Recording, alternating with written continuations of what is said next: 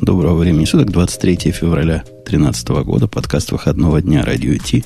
Выпуск 329, который начинается Международный мужской день, где у нас с мужчинами, ну, плохо более чем наполовину. Даже больше, чем наполовину. То есть, если, если меня за двоих, то наполовину. А ты, Ксюша, как все прекрасные представительницы, в общем, в этот праздник пришла, видимо, не просто так, а для того, чтобы что? Ну, а если меня считать за, за мужскую половину, то у нас как раз ровно наполовину отсутствующая. Я пришла, чтобы поздравить, конечно, да. Я поздравляю всех, серьезно, всех тех, кто считает этот праздник своим. Э, поздравляю, желаю вам, чтобы ну, всегда было кого защищать, чтобы хотелось защищать, ну и чтобы получалось. А как феминистки смотрят на вот такие высказывания защищать? То есть мы товарищи женщины, мы ребята. Мы ведь тоже можем сами себя защитить, да. Что ну, это, это сложный, на самом деле, вопрос и сложный праздник. Мне грустно от того, что э, очень много дебатов по этому поводу. Мне кажется, надо расслабиться и, и, просто ну, праздновать всем что-то одно. Либо праздновать просто там День мужчины, абстрактного мужчины как абстрактного защитника, либо уж праздновать как мужчины военного. А получается, что кто-то думает так, кто-то думает сяк, и кто-то вообще расстраивается по поводу того, что на 23 февраля дарят носки и шампунь, а на 8 марта iPad iPad. Вот это меня вообще удивляет. Я не понимаю эти картинки, что вот такая боль душевная у А что, действительно носки дарит на 23 февраля? То есть это не настоящий, не как 8 марта? Ну, на 8 марта иногда тоже дарят просто одну гвоздичку, причем такую же побитую. Ну, в смысле, она долго ехала через там... И ничего, и нет картинок с тем, что... Да, те, что девушки там пишут такую ободранную гвоздичку или мимозу, например. Мимоза это вообще просто за гранью добра и зла. И там, что на 23 февраля там лучшие какие-нибудь духи. В общем, это, мне кажется, вообще подарки это очень такая тема. Я, главное, чтобы все было от души. Тогда оно хорошо. Ну, а мне кажется, мужикам праздника не надо. Ими так праздник найти на ровном месте легко – Посмотрел вчера баскетбол, наши проиграли, праздник. Завтра будет наши выиграют, опять праздник. В общем, праздников полно. Не говоря уже о дне взятия падения Бастилии. Есть... Да, я помню цитату, что чего вам, мужчинам, вас еще поздравлять, у вас так есть логика, и еще кое-что, и вас вообще поздравлять не надо, вы и так не обижены. Вот. И это было анти, антифеминистическое, даже шовинистическое заявление, которое парадоксально прозвучало из уст нашей лучшей половины. А не Я моих. стараюсь сегодня за всех и за Бобок с Греем чуть-чуть. Это а, Грей, кстати... бы такое мог ляпнуть, наверное. Да-да-да, я сегодня травлю анекдоты. А как в Америках? В 23 февраля, 8 марта кто-то вообще слышал про все это или это? Вот было бы странно, если бы в Америке, которая ну, с трудом отошла от холодной войны, праздновали День Советской Армии. Нет, на 8 марта считается в России международным женским днем. Ну, почему? Причем... Есть, наверное, кроме России, есть еще, наверное, одна страна. Албания, например, где, где ее празднуют. Узбекистан. Например. Ну, может быть, да. Как-то даже в Израиле знали об этом лучше, вот местные. Не, может, их mm. русские научили. А да, здесь, по-моему, только коммунистическая партия, вот во что она сейчас превратилась, в Америке празднует его. А, в Америке есть коммунистическая партия, есть свой Зюганов? Ну, ее в свое время запретили, но какие-то левые партии, по-моему, все еще празднуют. Такие ультралевые партии.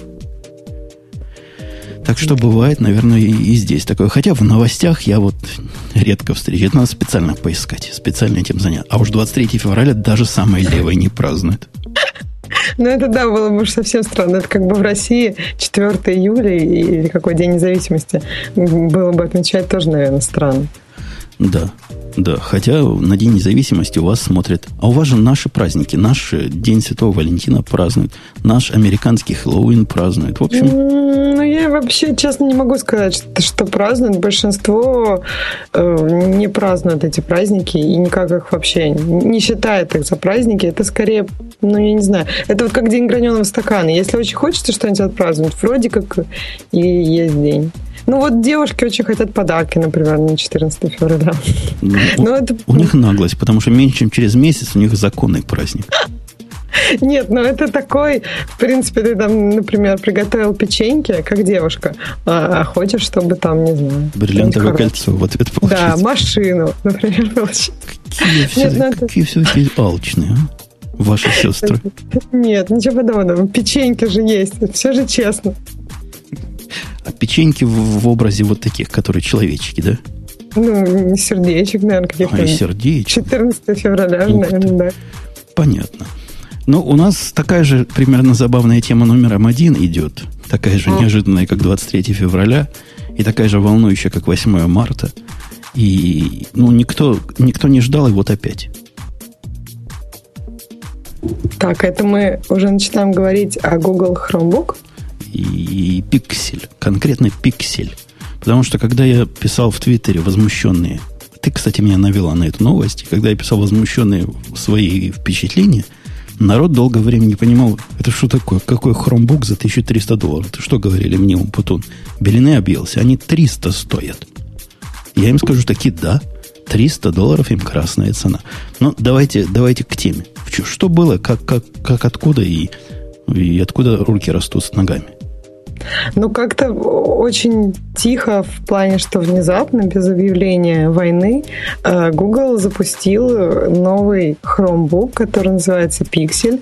Он с э, разрешением 2560 на 1700, отношение сторон 3,2 и 12,85 дюйма, тачскрин. Э, вот, ну, то есть это практически ретин. Ну, если говорить про аналог, например, из линейки Apple MacBook, это MacBook Retina 13 дюймов. Там Core i5, 1 терабайт Google Drive, ну, то есть я так понимаю, что памяти у них мало, и вместо этого они предлагают 1 терабайт Google Drive. Памяти что? там у них...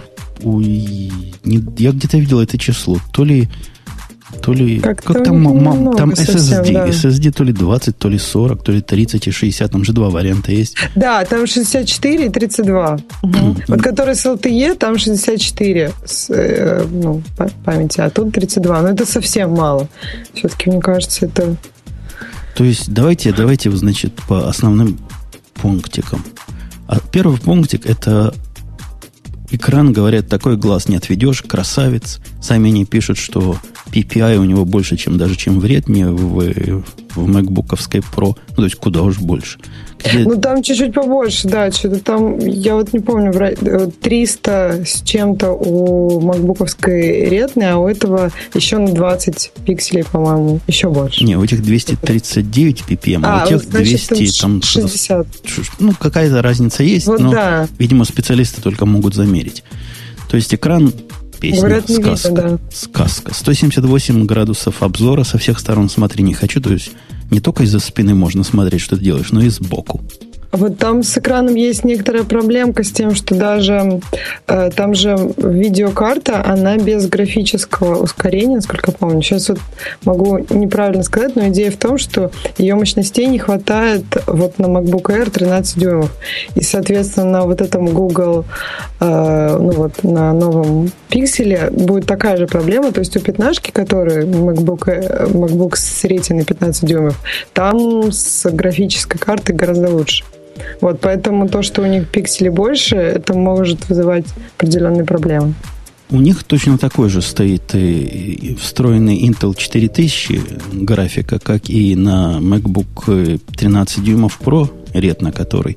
И, ну, видимо, эти хромобуки еще мало кто пиксели видел, но на, на Pro ругаются, говорят, даже на самые тривиальные вещи иногда торможение заметно. Бог его знает, заметно, незаметно. Одним заметно, другим незаметно. У кого-то даже меню медленно там открывается. Мне это кажется каким-то перебором. Не, я слышала, что с видео работает. То есть, если на пятнашке с видео работать, э, ну, это, это одно удовольствие, то на тренажке совсем не так. То есть ты... Ну, тут же ключевое слово, дорогая моя, работать. Как, как работать можно на, на устройстве? Ну, давай, да, давай про характеристики.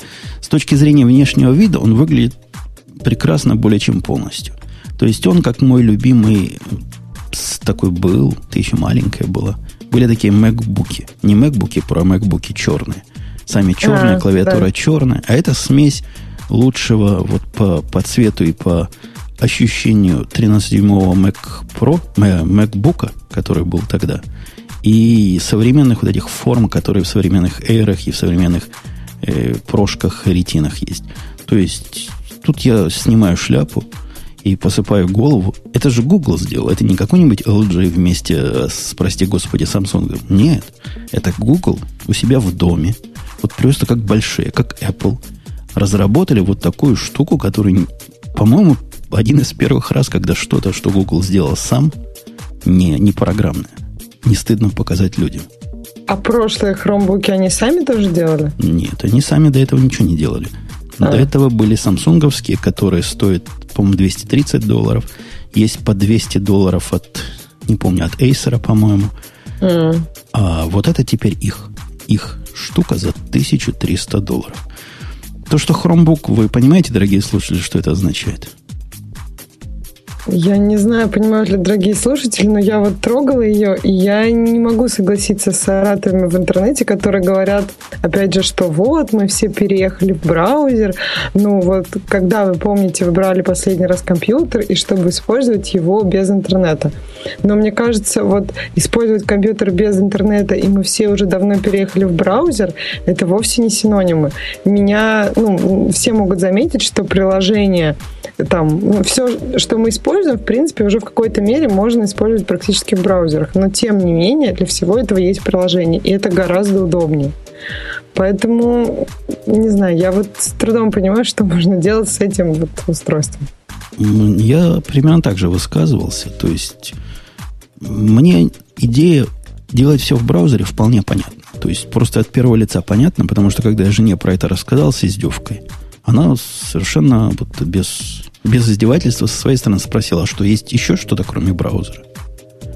Ну, он, у нее же iPad, и она там наверняка пользуется различными игрушками, Twitter, Instagram, и она пользуется не в браузере, наверняка Твиттером, Инстаграмом и игрушками. Твиттером она пользуется, да, на iPad, чтобы походить за мной, посмотреть, но это просто потому, что я не показал, как это, как это делать, да, как это делать в браузере. Так бы в браузере делала.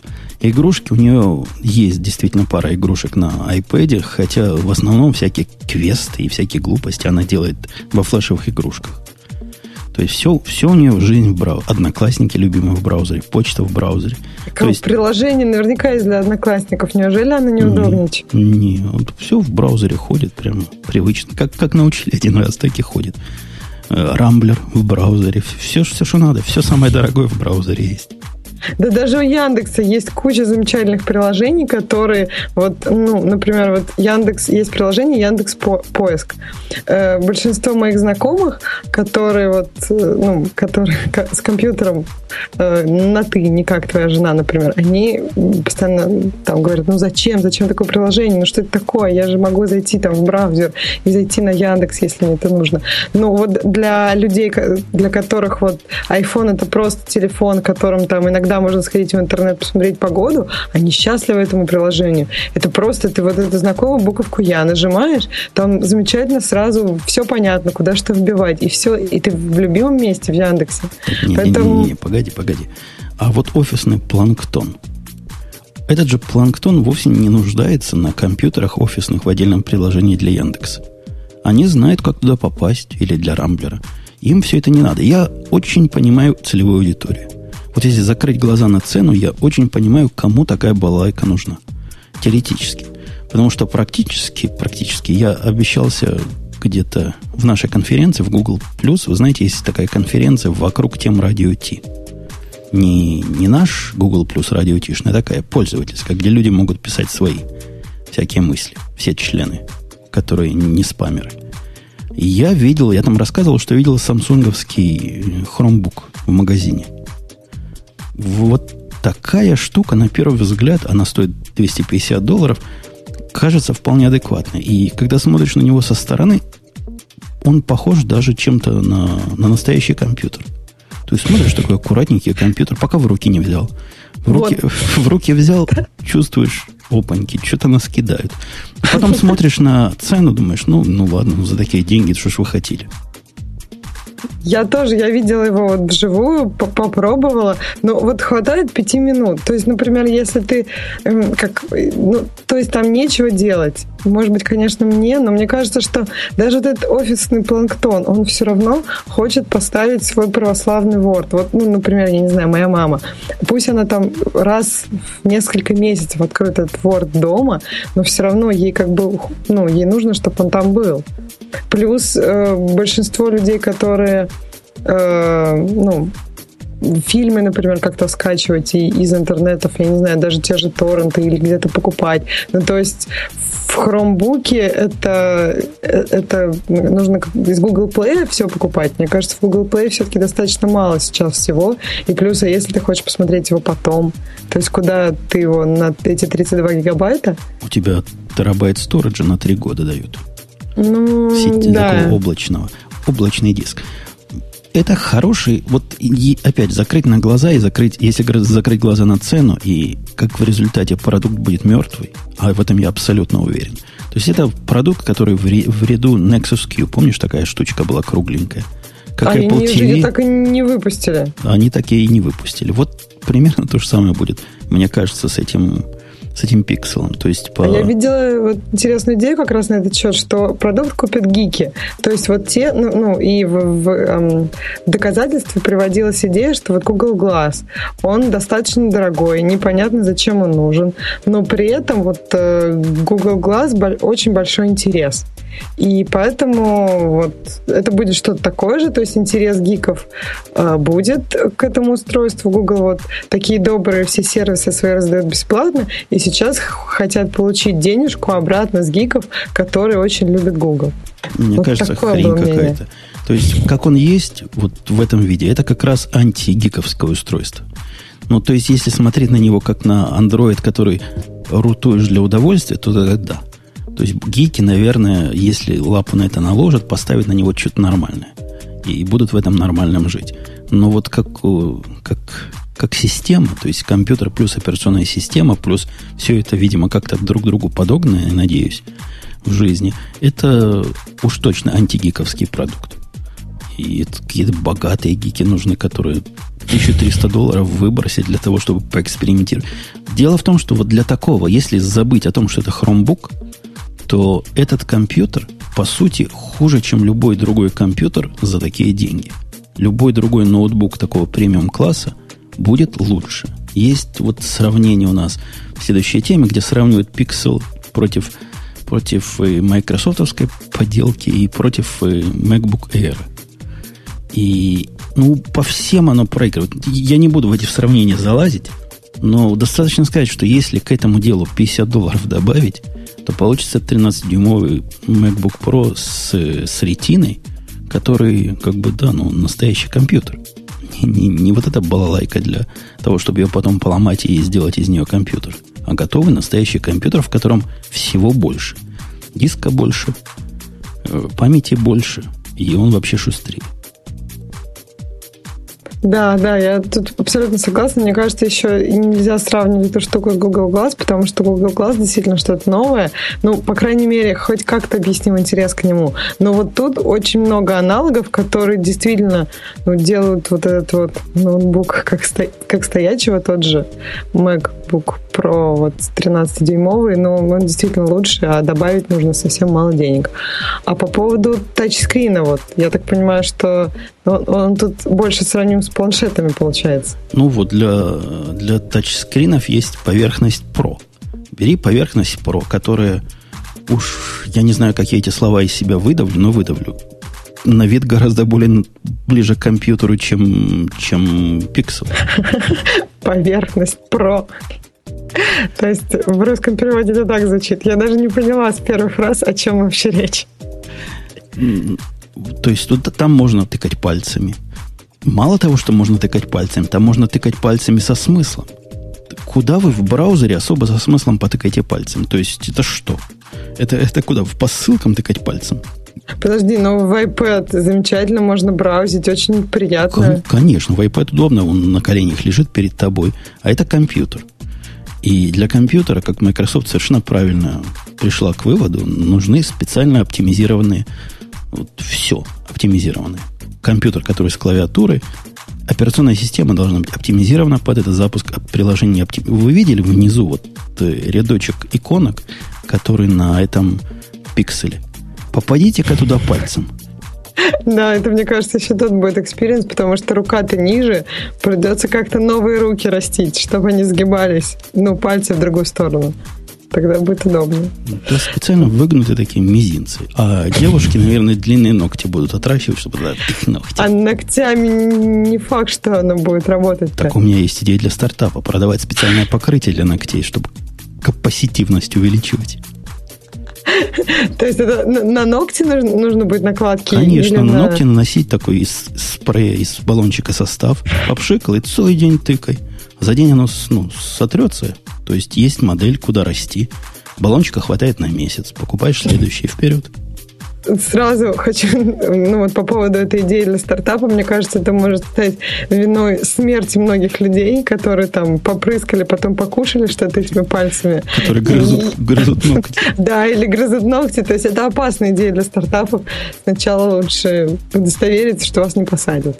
Есть еще одна странность у этого, у этого компьютера, который даже трудно сказать, насколько это хорошо или плохо. Мне кажется, это плохо. Но кроме того, что практически делать на нем ничего нельзя. И, и да, я знаю, я когда написал это в Google+, мне пришел человек и сказал, всем это достаточно. После того, как я привел список меня, ну, всем же, да? Всем, включая угу. всех же, правильно? Конечно. Я вас спросил, можно ли на нем радио идти, записывать, вещать? Можно на нем видео обрабатывать? Можно на нем фоточки в, э, из нормального фотоаппарата, которые, знаете, в сыром формате брать? Можно ли на нем ID запустить? Можно на нем поставить виртуалочку? То есть я при, привел список вопросов, просто устал набирать. На что оказалось... А, из простых даже, можно ли на нем Skype запустить?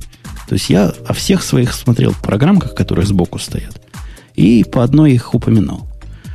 На все это ответ нет. То есть ничего этого там сделать нельзя. Для меня это штучка такая очень для особых консюмеров, которых я понимаю – но вот для этих консюмеров один из основных use кейсов это смотреть всякие видео, всяких кошечек, да, в, в YouTube, да. правильно? Обязательно, без а кошечек. Как кошечки как? с экраном 3 на 2?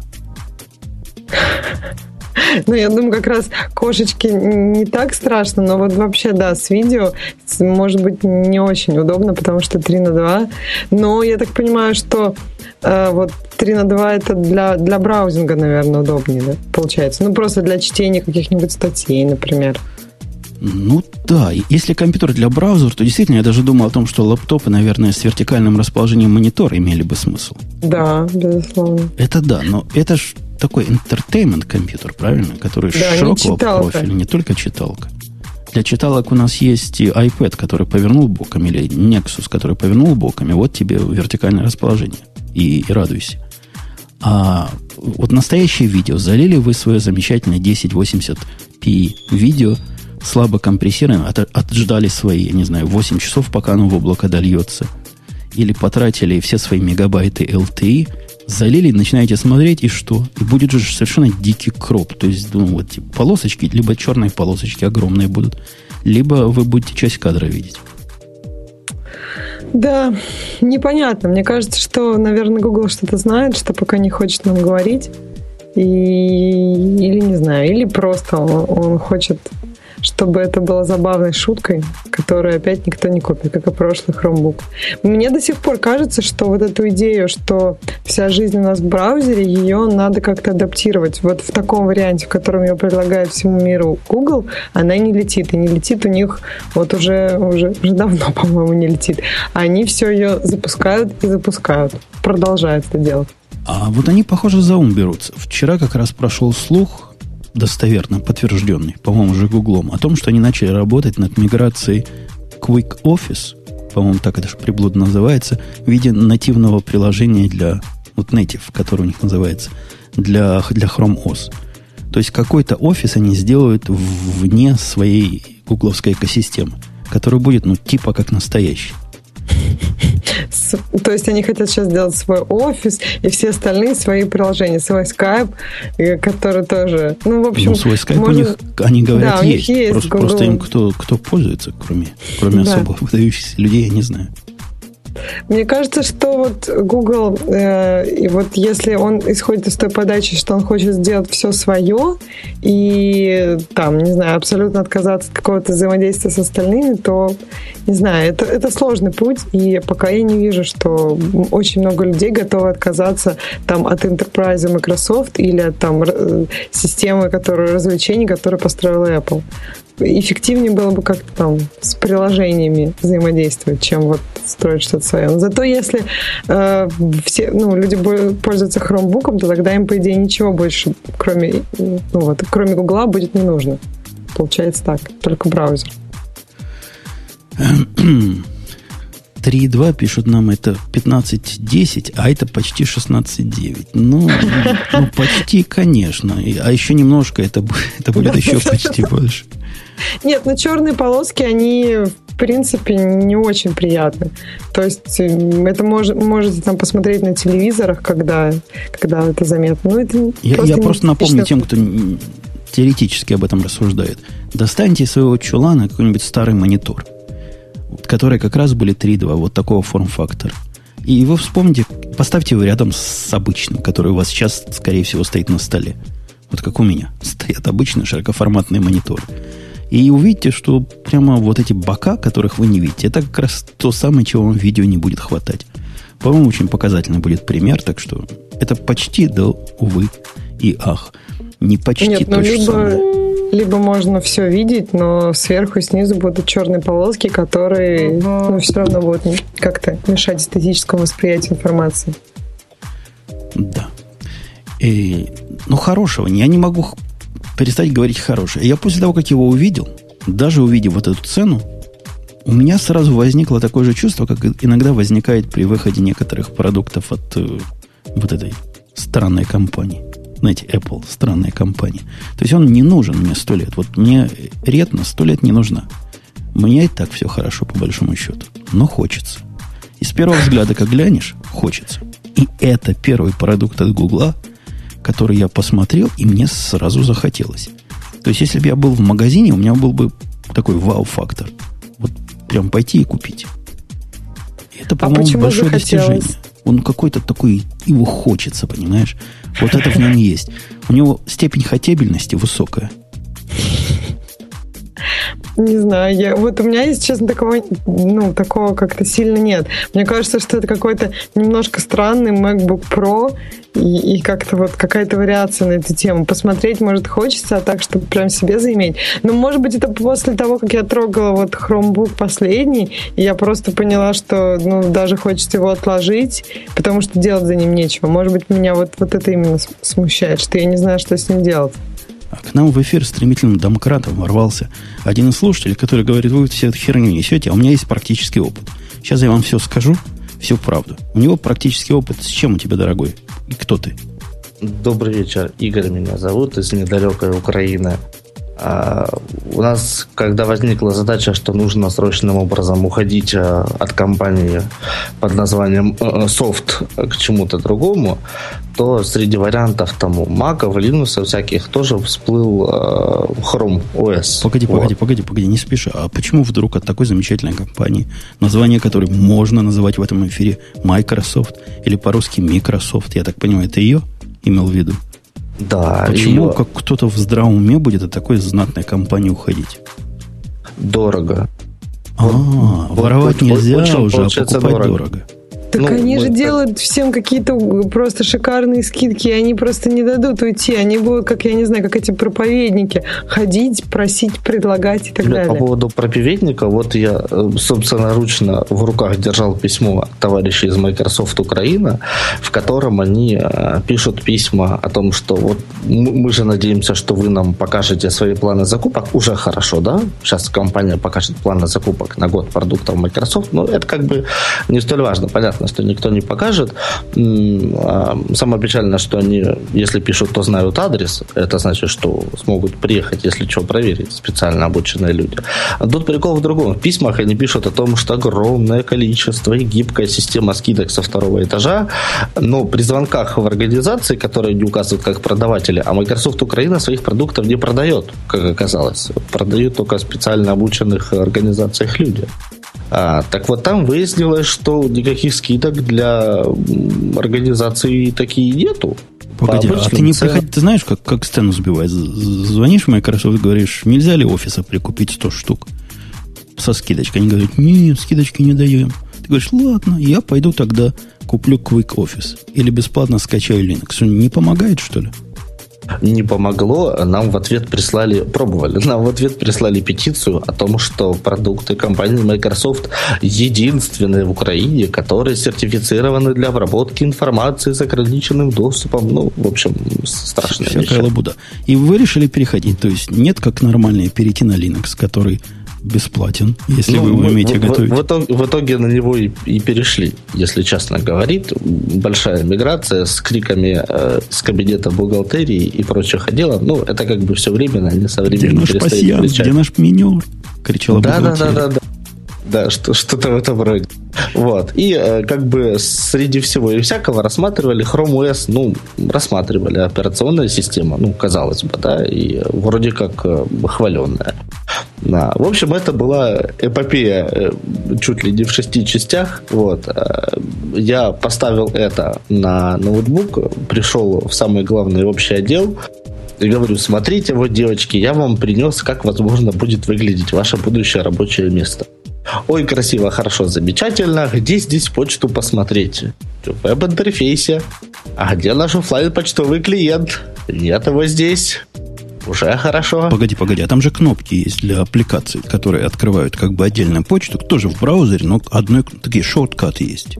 Не-не-не, это все прекрасно и замечательно. Ну, вот для того, чтобы... Эм, э, ну, а, они... Ну, э, тут дело в привычке. Вот в том, с чем люди привыкли работать, их очень тяжело с криками и, и практически с ругательствами э, приходилось бы отрывать от этого. Они привыкли э, к тому же майкрософтскому, ну, который подмоздает от ZBet с восклицательным знаком, который не плохой, а и, и, и не кровать. Вот. А который через T. Который вот. мышка. Который, да. да. Вот, который неплохой интегровать. А, можно, конечно, Gmail там с каким-то подвыпертом, насколько я помню, да, установить в офлайн режим, чтобы он всегда показывал, несмотря на то, если у него интернет или нет. А подожди, а ну, а разве вот это, вот это интересный момент? А в организации есть такая проблема, что не всегда интернет есть? Чего это вас волнует? А, в организации такая проблема, ну, а, она отсутствует э, как бы априори, но она возможна в какой-то момент времени. Ну, все рано или поздно падает. Организация э, государственная, поэтому небольшая. Вот. Не богат. И не богат. Поэтому, в ней, поэтому в ней немного денег, да. Потому что она государственная. Так, вот. значит, не, не полюбили клиент. Ну, это по рукам бить, пока не полюбят. Ну, если они к бату привыкли, то они к чему угодно да. теперь привыкнут. Ну, да. Нет, ну это как обезьяна, да, она всю жизнь нажимала одну кнопку, а вторую, как бы, когда поставят, она даже смотреть на нее не будет. Ой, наши девочки устраивали революцию с, в, в кастомер саппорте с, чуть ли не с выходом на площади «Верните нашу Юдору». После того, как ее прекратили разрабатывать, так до сих пор сидят на ней. Вы, вы будете смеяться. Говорят, не хотим, мы в 2001 году научились. Что нам теперь, переучиваться? Не знаю, я вот тоже вспоминаю этот бат. Мне кажется, он, он явно сложнее, чем все, что сейчас существует в области почтовых клиентов. Непонятно, как можно ему научиться и потом хранить эти знания или лелеять. Ладно, Не, по- ну, почту мы поняли, но почта это административный вопрос. Начальство должно приказать и будет пользоваться почтой, потому что функционально, наверное, все, что... Ну, и, и вот ты, ты, видимо, к внедрению как-то mm-hmm. связан, да? Настроишь им всем... А, кстати, это можно всем настроить в общем месте? Фильтры, какие-то политики, какие-то штуки, чтобы оно а, на все расползлось вот, само? Вот конкретно со стороны операционной системы нет, это можно сделать только со стороны управления почтовым доменом. Ну вот, если тот же самый Google Apps для доменов, там можно со стороны администратора закрутить это там все красиво через, или через фильтр ручками, или, или через записи доменов, ну, можно. А вот, не, так, а вот этого вот... я не увидел. Там у меня тоже такая есть балалайка Google Apps, который для, для бизнеса и, и свободный, и вообще куча таких. Но такого места, чтобы я мог настроить всем пользователям фильтр одинаково, я, может, я упустил просто, никогда не интересовался. Я помню, там была их была лайка про спам, которую вот они отдельно всем на условно бесплатных платных условиях встают. Втюхивает, и я не смог ее заставить работать адекватно. Вот. Я так предполагаю, что вот через нее можно по каким-то то ли тегам письма, то ли по каким-то внешним половым признакам что-то куда-то послать. А вот так, чтобы со стороны домена сказать, что вот все письма от этого адреса идите вот в эти ящики, ну, э, это, наверное, только нужно заводить алиас какой-то. В этом алиасе идти самому ручками писать, по каким ящикам будут расходиться письма. Ну, наверное, только так. Так, значит, почтовые клиенты не отказали. Но смотри, зато у вас хорошее положение. Раз вы не на эксченже сидите, у вас нет вот этой подсиживанности. То есть эксченж людей трудно. Они привыкли, что там все как бы одно, да, целое. И, и им трудно рассказать, что теперь вот это там в календарь, вот сюда идите, встречи вот так назначайте. У вас же все равно мучились. Ну, начали по-новому мучиться что-то. А, ну да, ну почта это была первая половина беды. Я открыл Gmail, ну, благо люди не совсем отдаленные, они смогли понять, где чего в Gmail, он не самый сложный из почтовых интерфейсов, да. А, получили письмо, э, тут пришла следующая проблема. Нужно было это письмо распечатать, как это не прискорбно, на бумаге, на белой, на двухсторонней. И тут я столкнулся с проблемой номер два. Там стоит замечательный девайс от компании Xerox, который там 35-50, по-моему, с двухсторонней печатью. Ну, большая такая красивая балалайка, прям, которая много экземпляров там в минуту, в секунду выдает. А я столкнулся с активным поиском драйверов под эту балалайку, поскольку облачной платформы в этом чудо Xerox нет. Вот, он несовместим вот со всем этим. А нельзя перед ним поставить какой-нибудь, я не знаю, Raspberry Pi, запустить на нем Caps и через него печатать? Или тогда а, возникнет проблема драйверов для капса? Тогда возникнет проблема с тем, что, во-первых, нужно взять Pi, чего-то на него поставить, а таких девайсов у меня не один в здании. Вот, тогда возникнет проблема для драйверов с капсом. В общем, вот э, с точки зрения подключения всего чуждого от браузера, она настолько недружелюбно себя проявила, это вот Chrome OS, ну, просто обнять и плакать. Я нашел единственный выход, там возле этого, возле этого чуда Xerox стоял компьютер под виндами. И стоял браузер Chrome, в котором есть хваленое пользование драйверов через облако, э, принтеров через облако. Вот я вот таким вот образом из Chrome в Chrome OS подвязал принтер э, с виндовой машины. Ну, в общем, это было ужасно. И, ну, оно работало как бы, пока интернет есть. Но сказать, что вот, вот в продакшене это должно работать именно так, я не решился. Так, это более так, чем ужасно. Печатать, печатать сложно, да. Проблема, вот эта давно забытая проблема из времен, наверное, Windows 2000, ищу драйвер для своей железки, а его нет. Да-да-да.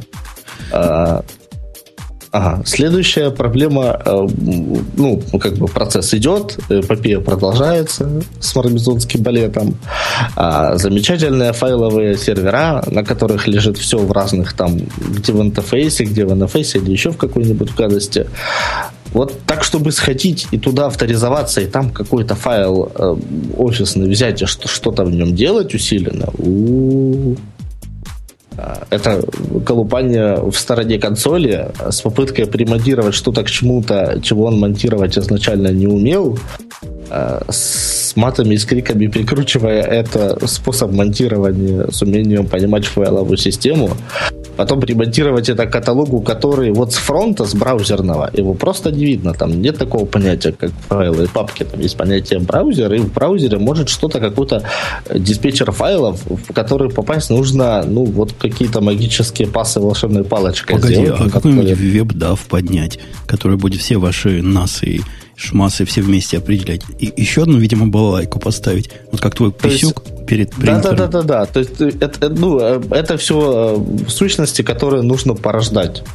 И, ну, это не путный имидж, а сопротивление. Если бы меня поставили перед расстрелом, сказали, все будут на Chrome OS делать, чего хочешь, я как бы побежал активно в сторону серверов и начал бы чего-то там с ними делать.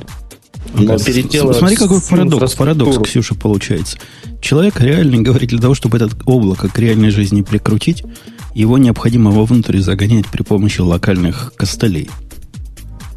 Ну, мне кажется, это парадокс, который сейчас... Ну, много парадоксов сейчас связано с облаком, на мой взгляд.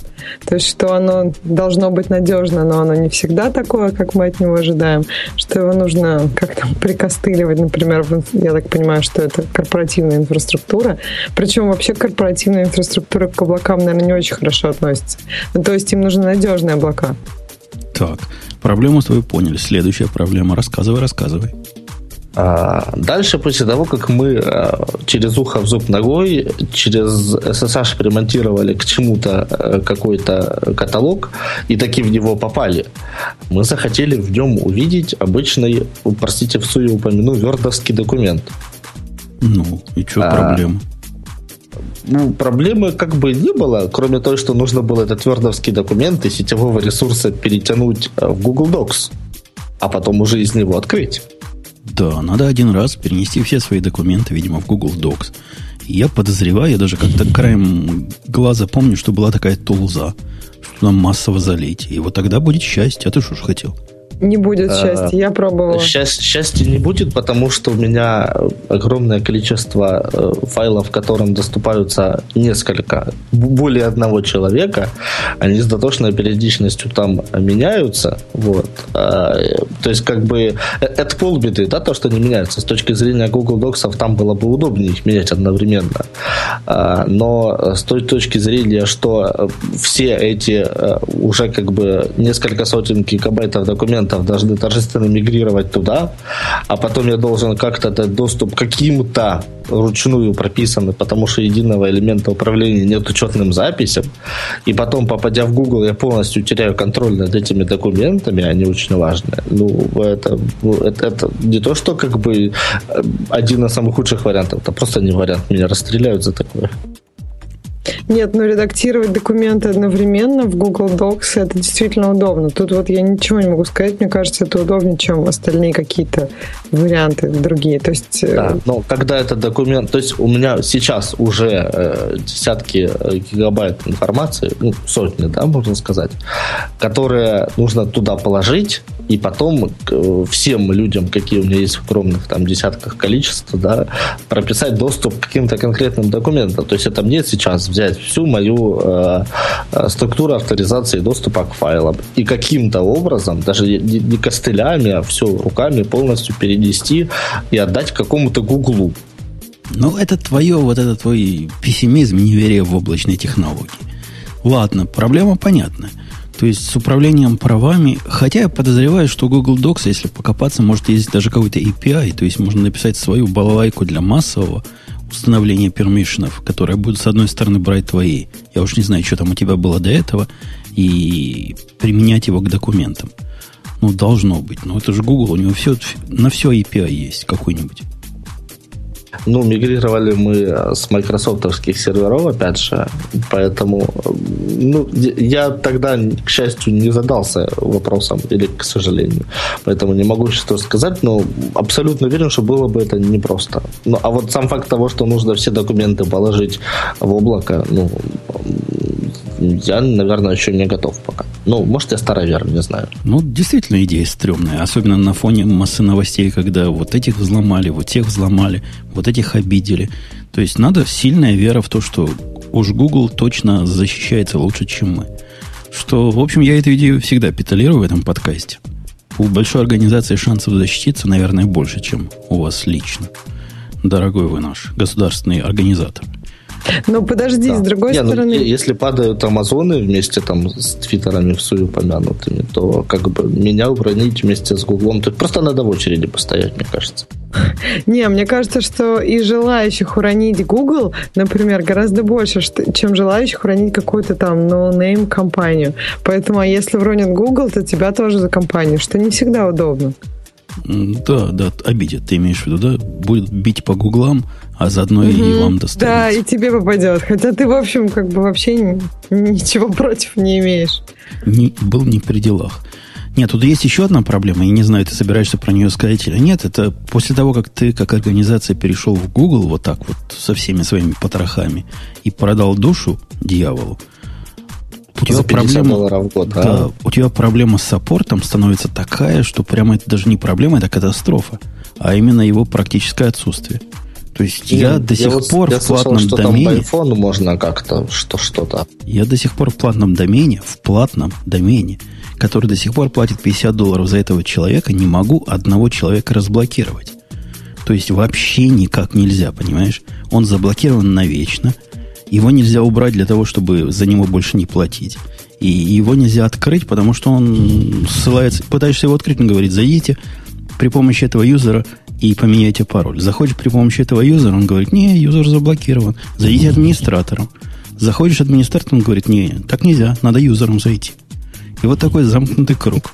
А за что заблокировали? Что нужно сделать такое Гуглу, я не знаю, чтобы заблокировали прям так Например, грустно? послать 50 имейлов в день. Ну, я не знаю, 50, и но может, может 100. И все, и хватит. И ты а злобный, злобный гад лицензионное соглашение, которое не позволяет совершать более 50 отсылок e-mail в день? Ну, это тонкий вопрос. Вот я недавно общался с технической поддержкой. В прошлый раз, Бобук, помнишь, рассказывал про Digital, Digital, как это называется, фирма Digital Ocean. Вот этот Digital Ocean... А, цифровой океан, да. Да, это такой EC2 конкурент, как бы у них свои облака. А, который на SSD бегает, да? Который да, на да, SSD бегает, который по тестам чуть ли не в 10 раз делает э, микроинстансы. На практике раза в два, наверное, быстрее. То есть сравнение. Вот. А у них там, я внимательно читал перед тем, как их попробовать, соглашение. И у них там сказано, вообще ничего не сказано про то, как почту с них посылать. Мне этот вопрос по ряду причин важен. И я связался с ними и говорю, дорогие, а как, если мой сервис в основном все, что делает, это принимает и посылает почту. Вот в, в Амазоне мне надо специальное разрешение брать. Они говорят, да, мы вас проверили, вы, чувак, правильный, мы вас блокировать не будем. То есть понятно, да? Они от спамеров защищаются вот таким премодерацией. А как у вас? Они говорят, а у нас по-другому, но как не скажем. Я говорю, обождите, а как же, как же? Они говорят, у нас нет блокировки, но если наши роботы, в этом они меня очень напомнили Google – определять с вашего аккаунта подозрительную с нашей точки зрения активность по алгоритмам, которые мы тут всяким козлам раскрывать не будем, тогда мы вас заблокируем без права обжалования. Все, сливай воду. Вот то же самое с Гуглом, только на большой гугловской шкале. А как Amazon Тут проверяет? хотя бы люди отвечают. Ну, а Amazon, Amazon, у Амазона ты связываешься, открываешь тикет. Говоришь, вот мой сервис такой. Ему потому-то, потому-то надо пос... объяснять, что у них вопросы есть, прям такой вопросник, ну, продуманная система. Они тебя в течение трех дней проверяют. Смотрят, действительно ли надо твоему сервису, действительно ли есть объяснение, действительно ли ты не спамер. И говорят, да, нормально, и прописывают тебе вот эту обратную запись, э, реверс DNS, чтобы, значит, твоя почта проходила правильно. Здесь автоматом прописывают запись, что молодцы. Но ты как на, на бомбе сидишь. То есть в любой момент тебе могут отключить по отчету неизвестного тебе алгоритма. Ну да, то есть в Amazon человеческий фактор, а тут у них автоматические факторы без права обжалования, да? Ну, я не, я не пробовал пока обжаловать, но а, судя по ответам, которые мне давали, обжаловать будет трудно. Или ну, такой же, как, такой же, как в Гугле, просто в Digital Ocean это сказали живые люди, а в Гугле тебя просто пустят по ленте убьются. Ты будешь бегать кругами ticket'а к ticket'у в попытках что-то куда-то вернуть. И Если бы тикета к тикету, будешь как дурак бегать от FAQ'а к FAQ'у. Они вот. тебе один вопрос пошлют на другой вопрос, а третий вопрос скажет, что ничего нельзя сделать. Раз умерла, так умерла сокращение как никогда просто подходит. То есть можно трактовать как, как хочется и во всех случаях true. True. Да, но еще были проблемы, кроме вот этих описанных?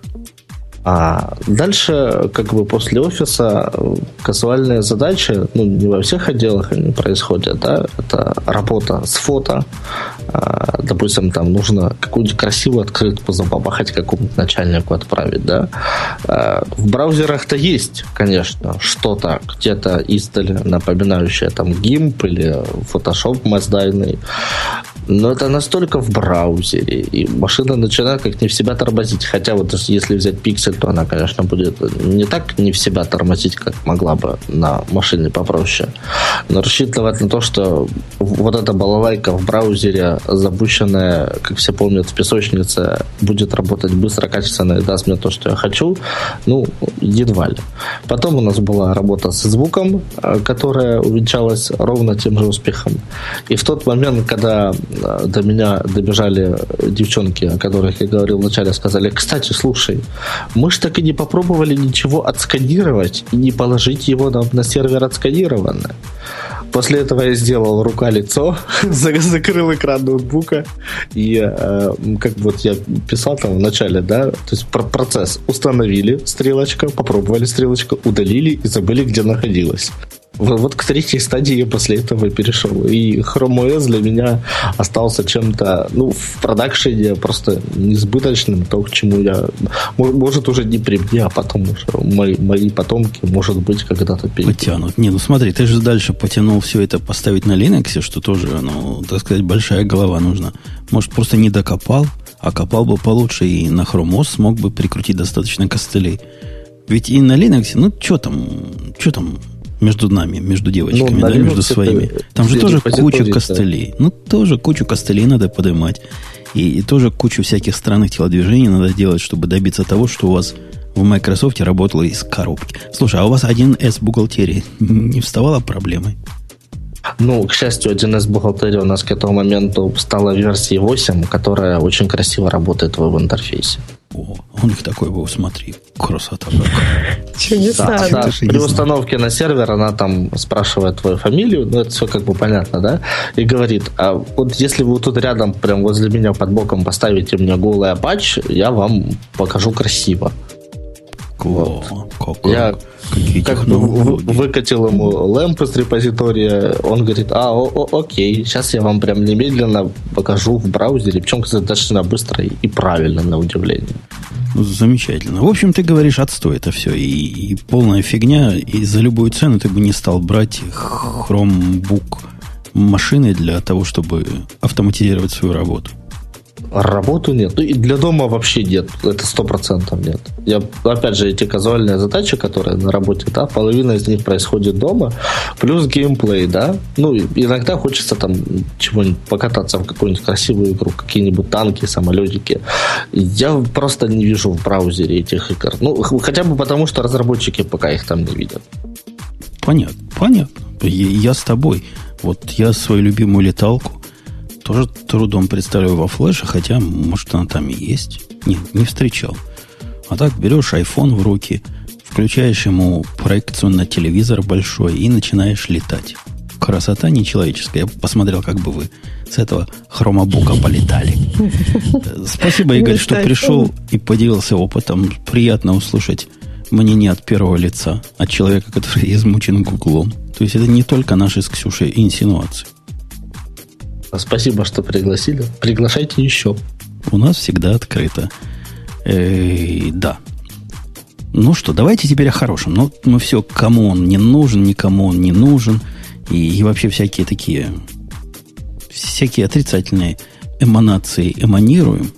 А кому-то он нужен. Давайте поправочку. Мне тут в Твиттере прислало более, более чем два человека, что старые мониторы 4 к 3 были, а не 3.2. И они правы. То есть там, я помню, было золотое сечение. А 3.2 это точно не золотое. Да, 3.2 ближе к 16.9. Вы совершенно правы. Посыпаю голову. Не ставьте монитор перед своим монитором. Беру свои слова обратно. Но все равно полосок будет больше, чем могло бы быть.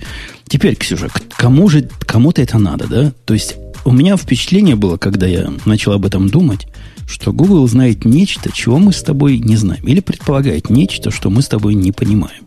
И вот от этого мы несем всякую чушь. Кому-то ведь это надо. То есть инженеры работали. За 1300-1500 долларов сделали шикарную машинку, на которой в результате, с нашей с тобой точки зрения, ничего нельзя запустить полезного. За, за полезного за такие деньги.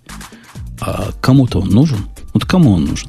Ты и видела, я сейчас тебе дам сказать, я спрашиваю, а сам отвечаю. Ты видела? Да-да-да, мне нравится, хорошо, я, я слушаю дальше, приятно. Один из их боссов выступил с, э, в Google+, они там все отметились. Все их главные, какая-то вау. Один из них выступил, рассказывая, как это круто для фотографов. Вот жаль, нет у нас фотографов, чтобы пришли и пнули. Я не понимаю, как это круто для фотографов.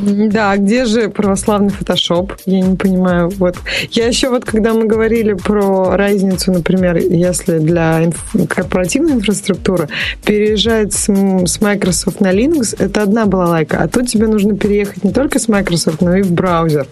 Мне кажется, что вот, вот это вот сложнее. То есть часть, конечно, может в браузер, вот как 1С, например, но часть просто не может. И лучше, чтобы это был честный Linux, на который хотя бы GIMP можно поставить. Или еще что-нибудь такое же. Ну, вот эта статья на Mashable, которая... Они точно вот сосали-сосали палец, как медведи зимой, и пытались из него высосать, собственно, ответ. Кому же нужен вот эта, вот эта штука? Они пришли к выводу, похожий на наш с тобой. Профессионалам в любом деле вряд ли он нужен. То есть ни звука, ни, ни видео, ни фото, ничего там обрабатывать, ни кода, добавим от себя, обрабатывать там, наверное, нельзя. И работать с этим не получится. Как получится на MacBook Retina. Но зато, если вы казуальный пользователь, которому надо офисные документы только открывать, и которому нужна только офисная инфраструктура, и который, видимо, не часть большой организации – вот, может вот, быть, для них? Да, потому что по поводу документов, я, например, делала документы в Google Drive и потом пыталась их отправить э, пользователям, вот, э, пользователям Outlook и Exchange, которые их потом открывали в Word. Ну, вот просто это, это ну, страшно. Мне говорят, что а почему у тебя там название на разном языке? Я, говорю, я думаю, господи, ну как это может быть? Открываю, они и правда на разном языке. Вот я сделала в Google, вот в Google Drive, сохранила потом в доке. Все вроде как честно сделала, но они очень странные. То есть совместимость между Google, Google ну вот, Google Docs э, с, с тем же разрешением у файла, и чтобы потом его открыть в Microsoft Word, ну это вообще вот не работает так, как хотелось бы. Ну вот смотри, есть еще один потенциальный пользователь этой балалайки. Он как раз отсутствует сегодня в нашем шоу, Грей. То есть в его лице я поминаю сразу всех бездельник, то есть начальников. Да, начальников. И начальникам-то ничего производить не надо, кроме документов. Правильно? Skype. Они документы... Скайп перетопчется. Обойдется и без скайпа. Забудь Вот он поэтому и не приходит. Может, ему кто-то выдал Google Chromebook Pixel.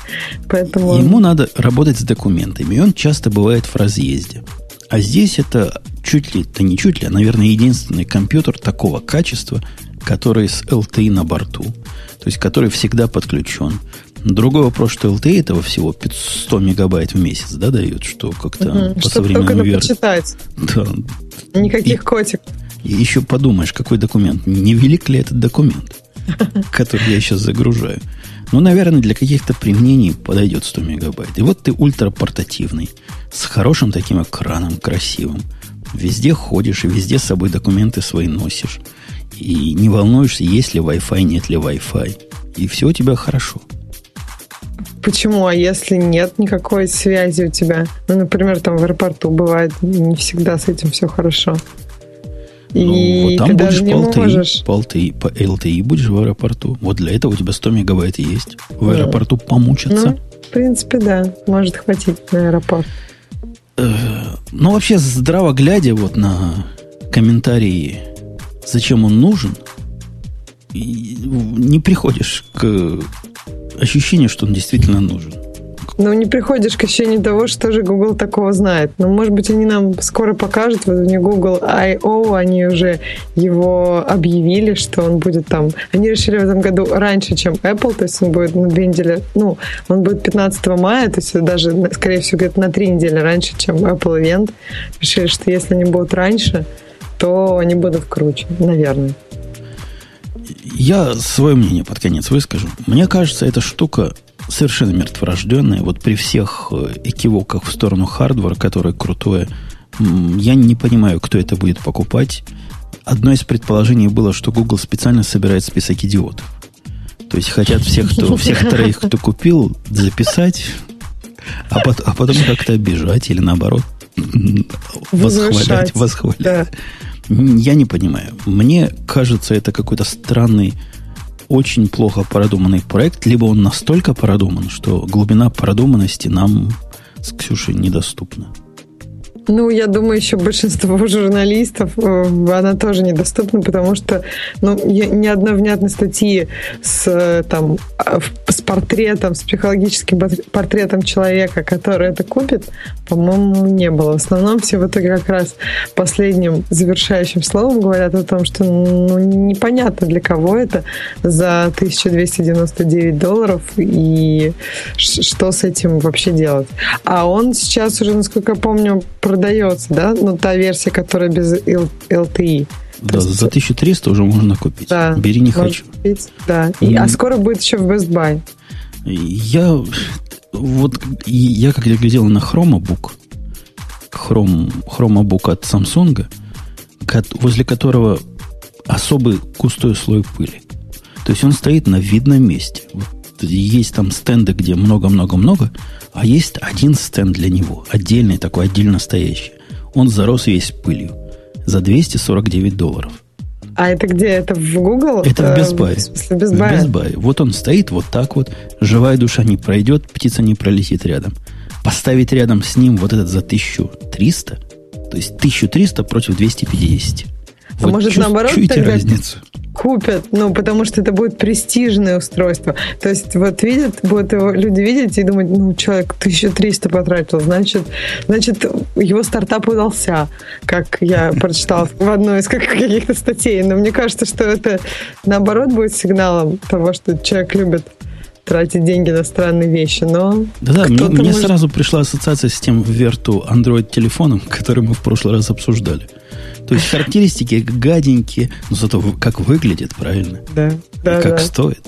И золотой, может быть. И, может быть, не говоря уж о титановом, да. Да, платье. Это вызвало у нас целую, помню, дискуссию ювелиров в лице Бобука. Юра или Неура пишет, хватит избивать Chromebook, он уже и так не шевелится. Мы его добили. Похоже, мы добили эту тему до самого конца. Но ну, это было главное, ну это без, без дураков, главная тема недели. Тут что сказать правильно? Но ну, мы решили, что он был мертворожден, поэтому, в общем, мы не сделали никому больно. Мы, мы просто утопили в унитазе этого уже дохлого младенца. По этому поводу есть другой выход, э, вывод о том, что Google Store, о которых, я не помню, мы их обсуждали в прошлый раз, или, или они были в темах, но упорхнули, вот теперь в них какой-то смысл есть. В какое-то место вот эти замечательные хромобуки надо же ставить под углом 75 градусов, как в Apple Store, чтобы было. Да. Вот и у Google будет теперь свой собственный. И у них есть теперь что поставить туда. Ну да. Они могут поставить все, все Nexus, ну и что, что их делали разные товарищи, но все равно это же Google Nexus. Да, и будет флагманский продукт, да, который вот будет при входе стоять и смотреть. И он как раз из тех, вот как раз Apple Style. То есть пощупаешь, не понимаешь зачем, но хочется. Да, магазин в этом смысле, да, имеет, имеет да, определенную ценность. Они, они же еще звезду смерти, может, доделают когда-нибудь и поставят ее в середине каждого магазина. Мне кажется, это будет здорово. Я вообще думал долго перед тем, как этот выпуск начинать, не поставить ли вот нашу следующую тему первой, вспоминая, что ты к нам придешь. Это ведь для тебя праздник. Практически профессиональный. Да. Круче, чем 23 февраля. Ну да, круче, чем 23 февраля. Это, конечно, огромный праздник. Я поздравляю Objective-C, и я надеюсь, все присоединяются к поздравлениям. Суть темы о том, что э, уже 30 лет назад, в да, 83 году, э, был э, как правильно это сказать, был впервые анонсирован или э, описан компилятор Objective-C. Даже не компилятор, и, а прекомпайлер. Ну, прекомпайлер, да. Прекомпайлер языка C. И вот э, с тех времен тянется история замечательного языка, на, котором сейчас написаны все приложения под э, ну, любимому всем миром iPhone, iPad и, возможно, когда-нибудь на этом, ну и вообще и для OS, OS X тоже много всего написано на Objective-C как раз. А он как раз любимый в том же смысле, в котором Google Chrome. OS может быть любимым в организациях. То есть, когда нет выбора, то хочешь не хочешь, а полюбить придется. Ну, вот я, я бы не сказала. К нему действительно там очень много э, таких законченных и э, гармоничных концепций. То есть не в каждом языке, на мой взгляд, они, они есть в таком виде. То есть он действительно красив во многих смыслах. И там Когда очень... своей неброской красотой. Как мужчина. Лучше горилла, значит, уже красив. Да неправда, он действительно, он очень человекочитаем. Ну вот с этим уж трудно спорить. Я, я даже, мне кажется, нет более человекочитаемого языка. То есть там нет, например... Вот, вот, с, этими, вот с этими методами, в которых вмонтированы, или с этими параметрами, в которых монтированы имена, вот такие странные там вот эти штуки. С этими квадратными скобами. Это, это хорошо читаемо, да, называется в вашем мире? Ну, ну вот когда у функции, например, функция некая, и у, у, там э, каждый параметр называется, там, я не знаю, установим размер, там, с, с x, y, там, z, ну, то есть ты понимаешь, что ты делаешь, ты понимаешь, ну, и вообще система построена на посылке сообщения, она, мне кажется, ну, тоже достаточно гармонична с окружающим нашим миром, потому что, по сути, все, что мы делаем, это как раз посылаем друг другу сообщения. То есть они просто по-разному выражены, и тут э, концепция языка.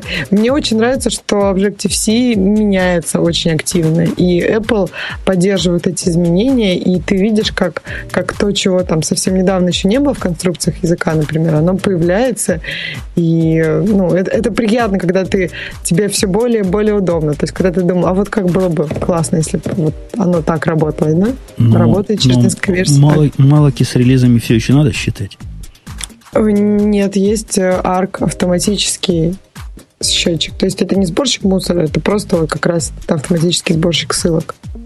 То ну, есть с тех пор, как последний раз на него смотрел, да. пару лет назад появился счетчик ссылок. Да, да, да, появилась автоматическая система, а, которая... А ты в курсе, как он считает ссылки? То есть он просто их считает? То есть как, э, как AutoPTR делает? Или делает чего умнее?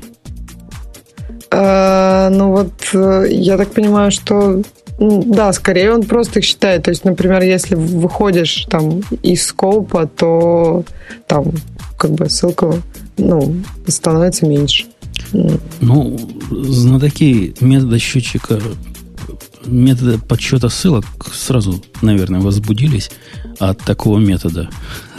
Знатоки метода такого метода возбудились, потому что есть масса ситуаций, когда вот эти ото-пятиары и прочие простые счетчики распределения плохо работают.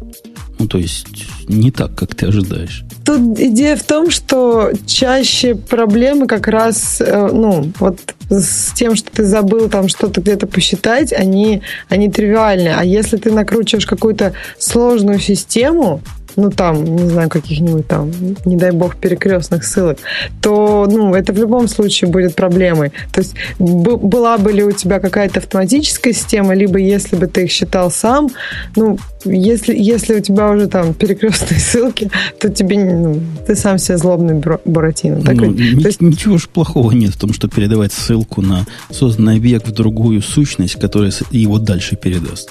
То есть, если забыть о том, что у тебя нет garbage коллектора, который может за этим как следует следить. Да, но который будет запускаться в такое время, когда ты вовсе не хочешь, чтобы он запускался. Ну, на, про garbage коллектор это отдельная тема. Там есть разные стратегии его запуска, в том числе и контролируемые, так что не так все плохо в этом мире. Этот мир это будущее. И в это будущее как раз идет Apple, по-моему, несомненно. Нет, Apple, вот как раз все наоборот. У Apple был garbage коллектор, который они заинтродюсили, и, они его задеприкетили. Все, они ушли от него. То, То есть, есть ну... не потянули, не смогла. Нет, они просто поняли, что эта идея, на самом деле, идея прошлого, и она, ну, она не покрывает все требования, которые... То есть гора- которые... гораздо, гораздо лучше, гораздо правильнее, концептуальнее думать 33 раза перед тем, как ты передашь ссылку, а как же эта ссылочка туда? А не пойдет ли она еще куда-то? А как же пользователь твоего API? Не, mm-hmm. не решится ли он на гадость передать эту ссылку в какую-то третью функцию? Что же будет, что же будет? Но есть же адекватные честные правила, как и для пользователей API. Есть нотации, которые там, например, по названию функции. Если там функция create, то значит она тебе возвращает объект, который ты должен в итоге релизить. Если функция не create, то она возвращает объект, прикрепленный к уже к авторелиз например. И, ну, то есть есть вещи, которые, если пользоваться инструментом неправильно, не знаю, если взять пилу и начать ей махать вокруг, можно отрезать много голов. Но это же не значит, что тот, кто сделал эту пилу, он, виноват, и его нужно посадить за то, что ты отрезал много этих голов. Сомнительный довод, потому что если вокруг на рынке есть другие пилы, которыми машины машины, а голову не отрежешь, то что-то с вашей пилой не так. Нет, ну, кому нужна пила, которая не отрежет... Ну, не отрежет голову. Нет, ну, которая... Если она не отрежет голову, то как бы как она отрежет что-то другое? Или у нее должно быть интеллектуальное оповещение, голова это или дерево? Ну, вот в Америке сейчас большая движуха как раз в эту сторону. Не в сторону пила, а в сторону, а в сторону а, оружия вот этого частного. Чтобы туда хай-тек вносить, и он не стрелял, если чужой в руки его берет. То есть есть движение в эту сторону. Все, все ну, с пилами э, в порядке. Это как-то странно, в смысле, если чужой его берет. То есть он будет под владельца. Я помню, как ты рассказывал про отпечатки пальцев, например, что они там работают с 50 раза. Не боишься, что свой же пистолет откажется стрелять? Боюсь, поэтому у меня нажимаешь и стреляет. Причем я поменял пружинки, теперь нажимаешь слабее, а стреляет так же, как раньше. Я уже проверял. Что, палец болит? Ну, ты знаешь, пружинка у нее там килограммовое усилие, чтобы нажать. Представляешь, пальцем килограмм туда-сюда, туда-сюда. А теперь оно стало в два раза слабее.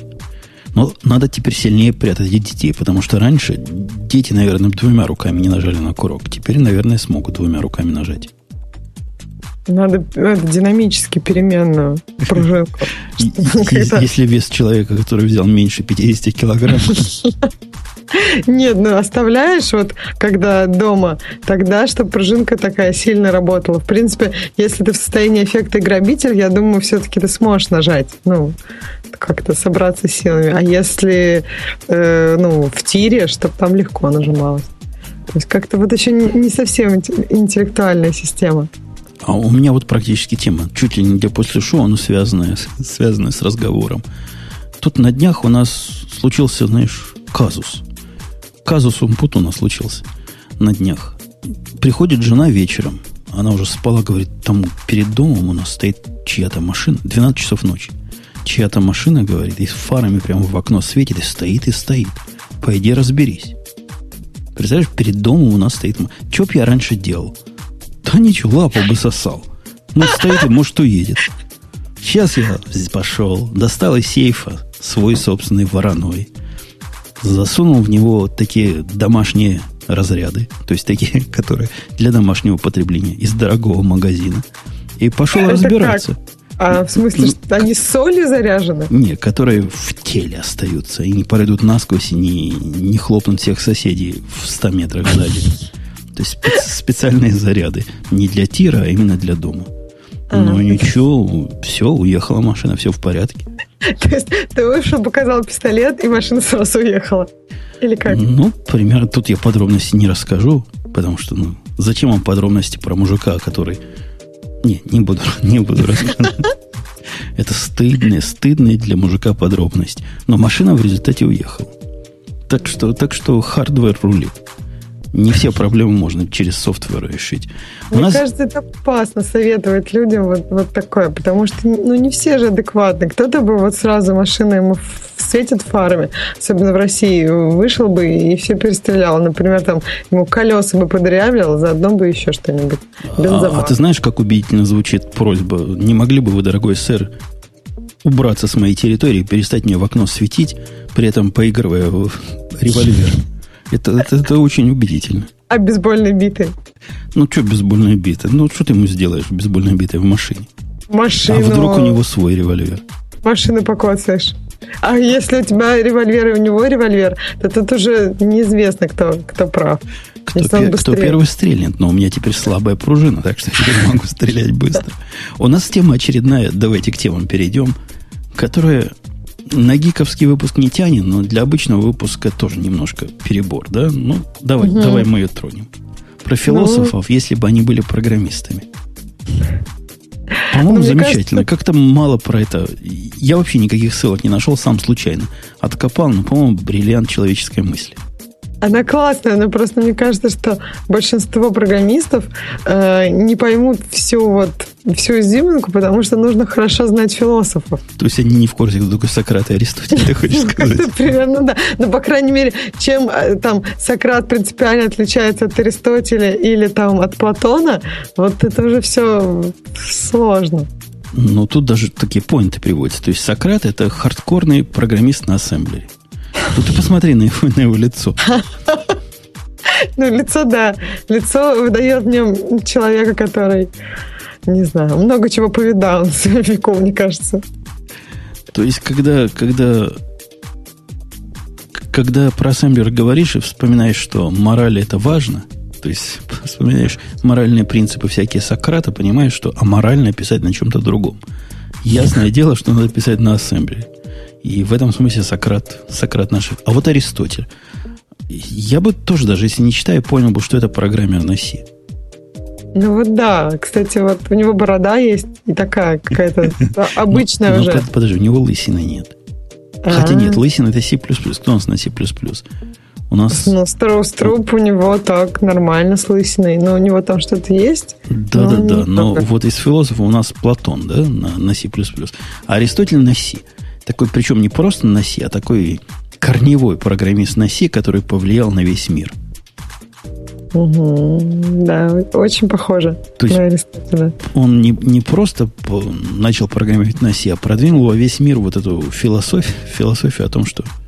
Что там Аристотель говорил, что все состоит из из чего же состоит-то все? Из эфира, да? Это Аристотель же придумал. Да, ну, кстати, вот про то, кто это придумал, я могу ошибаться, но про эфир там очень сложно. Причем там э, несколько противоборствующих же групп было, которые одни считали из эфира, а другие что не из эфира. Как-то так. Ну, в общем, мне кажется, нужно подучить мат-часть, которая в этом плане будет не мат-частью, а чем-то другим. Короче, нужно вспомнить кандидатский минимум. Ну, в общем, Аристотель как бы расширяет Сократа, потому что C на самом-то деле низкоуровневый язык, мы же понимаем, который просто упрощает работу на ассемблере и добавляет к, к морали, который поднял Сократ, э, некие, некие моменты понимания реальной жизни. То есть в реальной жизни, конечно, можно на ассемблере программировать, если вы хотите себе больших трудностей на одно место. Но То есть мораль, мораль это тоже что-то такое, чего нет в реальной жизни, как ассемблер? Ну, примерно так, да. Платон, идеалистический C++ евангелист. Мы одного ну, евангелиста да. знаем, да, вот Петю. Нет, ну к нам же еще один приходил евангелист. Кто, тоже кто из, из той же, а, из, той же компании. компании. Да, да, да, да. да. Только в одной компании, видимо, есть евангелисты. Ну вот, которые ходят куда-нибудь. То есть, и почему Платон на C++? Ну, кроме того, что волос у него прикрыты, то есть на лысину похожи? Да нет, совсем не похож. Не, похож, не похож на Страуструпа? Нет, не похож на Страуструпа. Я видела Страуструпа вживую, он очень такой не похож на Платона. Нет, никак. Ну, хотя взглядом, может быть, немножко. Ну, ну то есть Платон по, по нашему, по нашей шпаргалке, он раз, раздвигает в шире и вглубь идеи Аристотеля. то есть из C сделал C++, который обратно с ним совместим. И, и в общем, молодец, молодец. А стойки, о, да, это, это да. Стоицизм, да. философия, да, это, это целая группа товарищей, которые тут не указаны отдельные фамилии, но, по-моему, всякому ясно, даже кто статью не читал, это перловые программисты. Но стойки, да. Тут, по-моему, там как раз они не особо указаны их фамилии. Главное, что это течение, которое... Не помнишь, чем они? Они... Ох... Нужно еще они Чем пытаются, они у, у них самое главное, что они объясняют все явления внешнего мира при помощи, э, я не знаю, как по-русски, propositional logic. Ну, то есть логики предполагаемого. Вот я бы так сказал. И вот этот мир стойков повлиял на все, не на все, но на многие основные религии, вот как Перл своими регекспами загадил весь остальной мир, так, так и стойки внесли свою свою лепту и в христианство, и в буддизм. Кто у нас следующий? У нас идет, наконец-то, Java Guru. Декарт. Рене Декарт. А почему он Java Guru? Я не знаю, я тут зачиталась про стойков. Это просто замечательные люди. У них идеалом стойков был невозмутимый мудрец. Мне кажется, да, если ты пишешь на перл, то главное быть невозмутимым. Потому что, ну, как бы бесполезно. Но написал ты программу, через месяц уже, наверное, через две недели, уже не понимаешь вообще, что, что там было. Зачем тут возмущаться? Надо а, а когда приходят возмущенные пользователи, говорят, что за фигню ты написал? То надо только с невозмутимым лицом сидеть. Да, что надо просто переписать это регулярное выражение. Стоически, стоически надо смотреть. Потому что э, его как бы проще написать заново, наверное, чем найти там, где была ошибка, которая приводит к большим проблемам. А, так, у нас дальше Декарт, да? И он настоящий Java-гуру. Даже в объяснениях, почему Декарт Java гуру, настолько много Java, что, что это трудно нормальному человеку объяснить. Потому что Декарт верил, как сказано в нашей статье, что сомнения являются доказательством существования. А что за коджито? Это в общем, тут так сложно. Прямо как в Java garbage коллектор работает. То есть я, я могу понять, понять, почему его сюда всунули. Нет, ну вообще, да, забавно, что Декарт верил, что главное это сомнение. То есть в Java главное это сомнение. Если ты сомневаешься во всем, потому что Java не сожрет всю память на твоем компьютере, то ты жив. Ну, может быть. Давайте быстро по остальным пройдем, потому что мы с Ксюшей философией примерно... Был бы Бобок, он наверняка не только известный, да. неизвестный да. ювелир, он еще известный философ. Я уверена, Бубук нам бы столько рассказал про стойков. Декарта и Эммануэля Канта, который первый программист на питоне, на самом деле. Или про чувака, о котором я вообще первый раз услышал. У него такое лицо, что мне кажется, что, ну да, в принципе, Хаски, наверное, ему подойдет. Хаски. Я бы даже сказала... Они нашли друг друга. Я даже сказала, ирландка или еще что-нибудь, потому что лицо у него совсем странное. Так, а, а про Канта... Что мы можем сказать? Почему все-таки Кант и Питон? Понятия. Прямо вот понятия не имею. Почему императив Канта можно прикрутить к питону, я не знаю. Пусть нам слушатели подскажут. А вот этот чувак, которого зовут Виггенстайн, Виггенштейн, Людвиг, он вот хаскеловский программер. Может, он хаскеловский программер, потому что он также сильно известен, как Хаскель в широких кругах. Тут, тут много про это сказано, целых два абзаца. Но я их даже и не буду пытаться читать. Нет, ну тут про Канта, что он утверждал, что аналитические суждения всегда априорны, опыт для них не нужен. Э, может быть, тут идея в том, что для питона тоже опыт не нужен, может быть, первым языком, и поэтому как-то связано с Кантом. Ну, в общем, мне кажется, что нужно знать очень глубоко философию, чтобы как-то вот связать эти несколько понятий. Но они еще Хотя... связывают, связывают положение питона о том, что beautiful is better than ugly с, с тем, что Кант нес. Ну, наверное, есть какая-то связь. Ну, это, мне кажется, было грубо. Кант и, и, и агли. И агли. У нас есть целая серия тем, которые вот прямо идут редком друг за другом, о том, как кого-то опять обидели. Обидели, начиная с самого Microsoft, переходя к э, Zendesk, а от него переходя к Твиттеру, Тумблеру и Пинтересту. Что, что происходит, Ксюша? Что в этом так мире? Опять Java виновата? Обижали же еще и Apple на этой неделе, а на прошлой неделе обидели Facebook. То есть а, обидели, по-моему, просто всех, кого не лень. Виновата, да, Java. Если у вас прямо сейчас в браузере, например, Safari, не выключена еще Java, то настоятельно советуем вам сходить туда и отжать таки эту галку. Тогда, возможно, вас не обидят. Но с большой вероятностью вас не обидят. А по поводу истории... Знаешь, прошлой... как я заколебался эту Java включать-выключать, потому что мне ее надо включать для того, чтобы запускать KVM. У меня есть KVM, не, не keyboard вирту, ну, ну, а такой виртуальный, знаешь, KVM, который uh-huh. по, по IP подключается. Он видит Java, запускается в браузере. И, Именно в браузере, ну, Постоянно вот, ой, господи, я уже заколебался. Надо специально, видимо, Chrome себе отдельно поднять, чтобы вот только для таких случаев. Но с Chrome тоже проблема. Потому что Chrome 32 бита Java хочет. У меня такой Java сроду не было. Надо для него а он же Java. свою приносит Chrome. Он же разве... Или он использует Это он тоже? свой использует. А, а Java а он не Java... использует. Java, которая стоит, то он использует. И он не работает с 64-битной Java, нормальной, православной. В общем, страшное дело. Либо специальный сэндбокс завести, такую виртуалочку, которую пусть, пусть обижают каждый раз ее сносить и заново поднимать, когда нужно кейвер. Не, можно просто снапшотить, откатываться, например. Зачем сносить и поднимать? Тут тоже можно. Ну, сносить оно надежно, для надежности. Да, ну, снапшот. Ну. Снапшот наше все в параллельсе, да? Снапшот. Конечно. Туда, сюда, сюда, туда. Нет, ну это достаточно надежно. То есть, если у тебя снапшот работает как-то по-другому, нежели сносить и поднимать, это странно. Обидели Java, обидели через Java, значит, Microsoft. То есть, потому что, в, заметь, ты понимаешь, Иронida, в Microsoft там сказано, вводятся модные девелоперы. И среди модных девелоперов модно разрабатывать на маках. В Microsoft. На маках.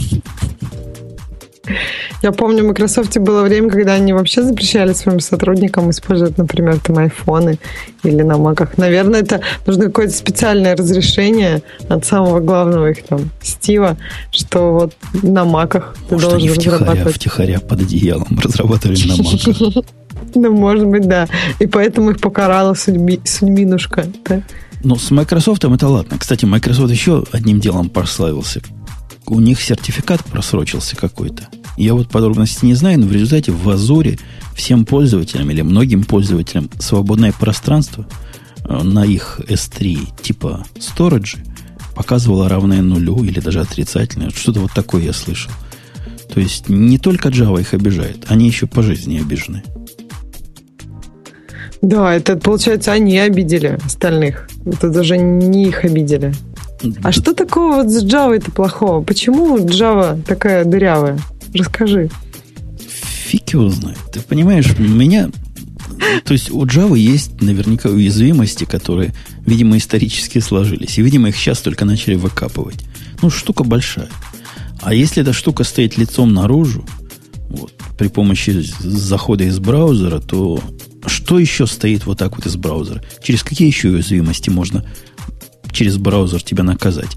Через уязвимости в самом браузере. Но Java же это же один раз написал и работает везде. Замечательное универсальное решение для взлома чего угодно. Поэтому, видимо, на Java и нацелены злобные хакеры. Но опять же, Oracle. Ну, что ты хочешь? Ну, что Oracle, Oracle достойного дела? И если бы все еще Sun был, они наверняка бы все быстренько залатали. В эпоху Сана вы помните такие уязвимости массовые? Никто не помнит. Ну вот странно, да, почему именно сейчас начали откапывать эти уязвимости? Java вот только сейчас стало так популярно, что он, ей пользуется весь Enterprise? Нет. Она уже была там не, 5 это, лет это назад, не наверное, Java, не изменилась. Это не про ту Java речь А, идет. ну это Java, которая в браузере. Которая, да, которая наружу смотрит. Та Java, что в Enterprise, она, может, она так же и дырява, как была всегда. Но это особо никого не волнует, потому что этот Enterprise закрыт от всего мира и бежит в своей песочнице, по большому счету. То есть, ну, кого, кого волнует, что Java можно хакнуть вот таким вот образом, если никакого доступа снаружи к, этой, к этому бегущему на Java процессу нет? Да никого не волнует, правильно? Ну да. Просто непонятно, вот именно временные почему именно сейчас так активно начали хакать Java. Вряд ли ее качество так сильно изменилось. То есть эти уязвимости, они вряд ли какие-то принесшие вместе с Oracle, например. То есть они были всегда, но сейчас это стало прямо мишенью для хакеров, и через эти дырки хакают просто вот сейчас всех. А есть мнение, я где-то читал в одной из аналитик, что вовсе не в Java дело. А дело в том, что хакеры нацелились на, на Mac. Потому что маки стали вот такой кульной и широко известной платформой среди influential, как мы с тобой, people. Пиплы. Пиплы его захватили, эти маки, а маки просто хакнуть оказалось через Java. Видимо, свое хакать, через свое хакать труднее, а через чужое вот самое оно. Есть вот, вот такое тоже объяснение. Но Microsoft обидели это ладно, но когда мета-сервис обижают, оказывается, есть такой мета-сервис Zendesk, который обеспечивает чего? Службу поддержки, да? Да, да, да, support, да. Support. И когда их обеспечивают, э, когда их хакают, и через них утекает информация, вот это действительно вызывает дрожь в чреслах. Ну да, тут получается, что ты вроде как доверяешь, не знаю, там Twitter'у, Tumblr'у или Pinterest'у и сообщаешь им какие-то свои данные, а получается, что кто-то третий встает между вами и его как раз хакают.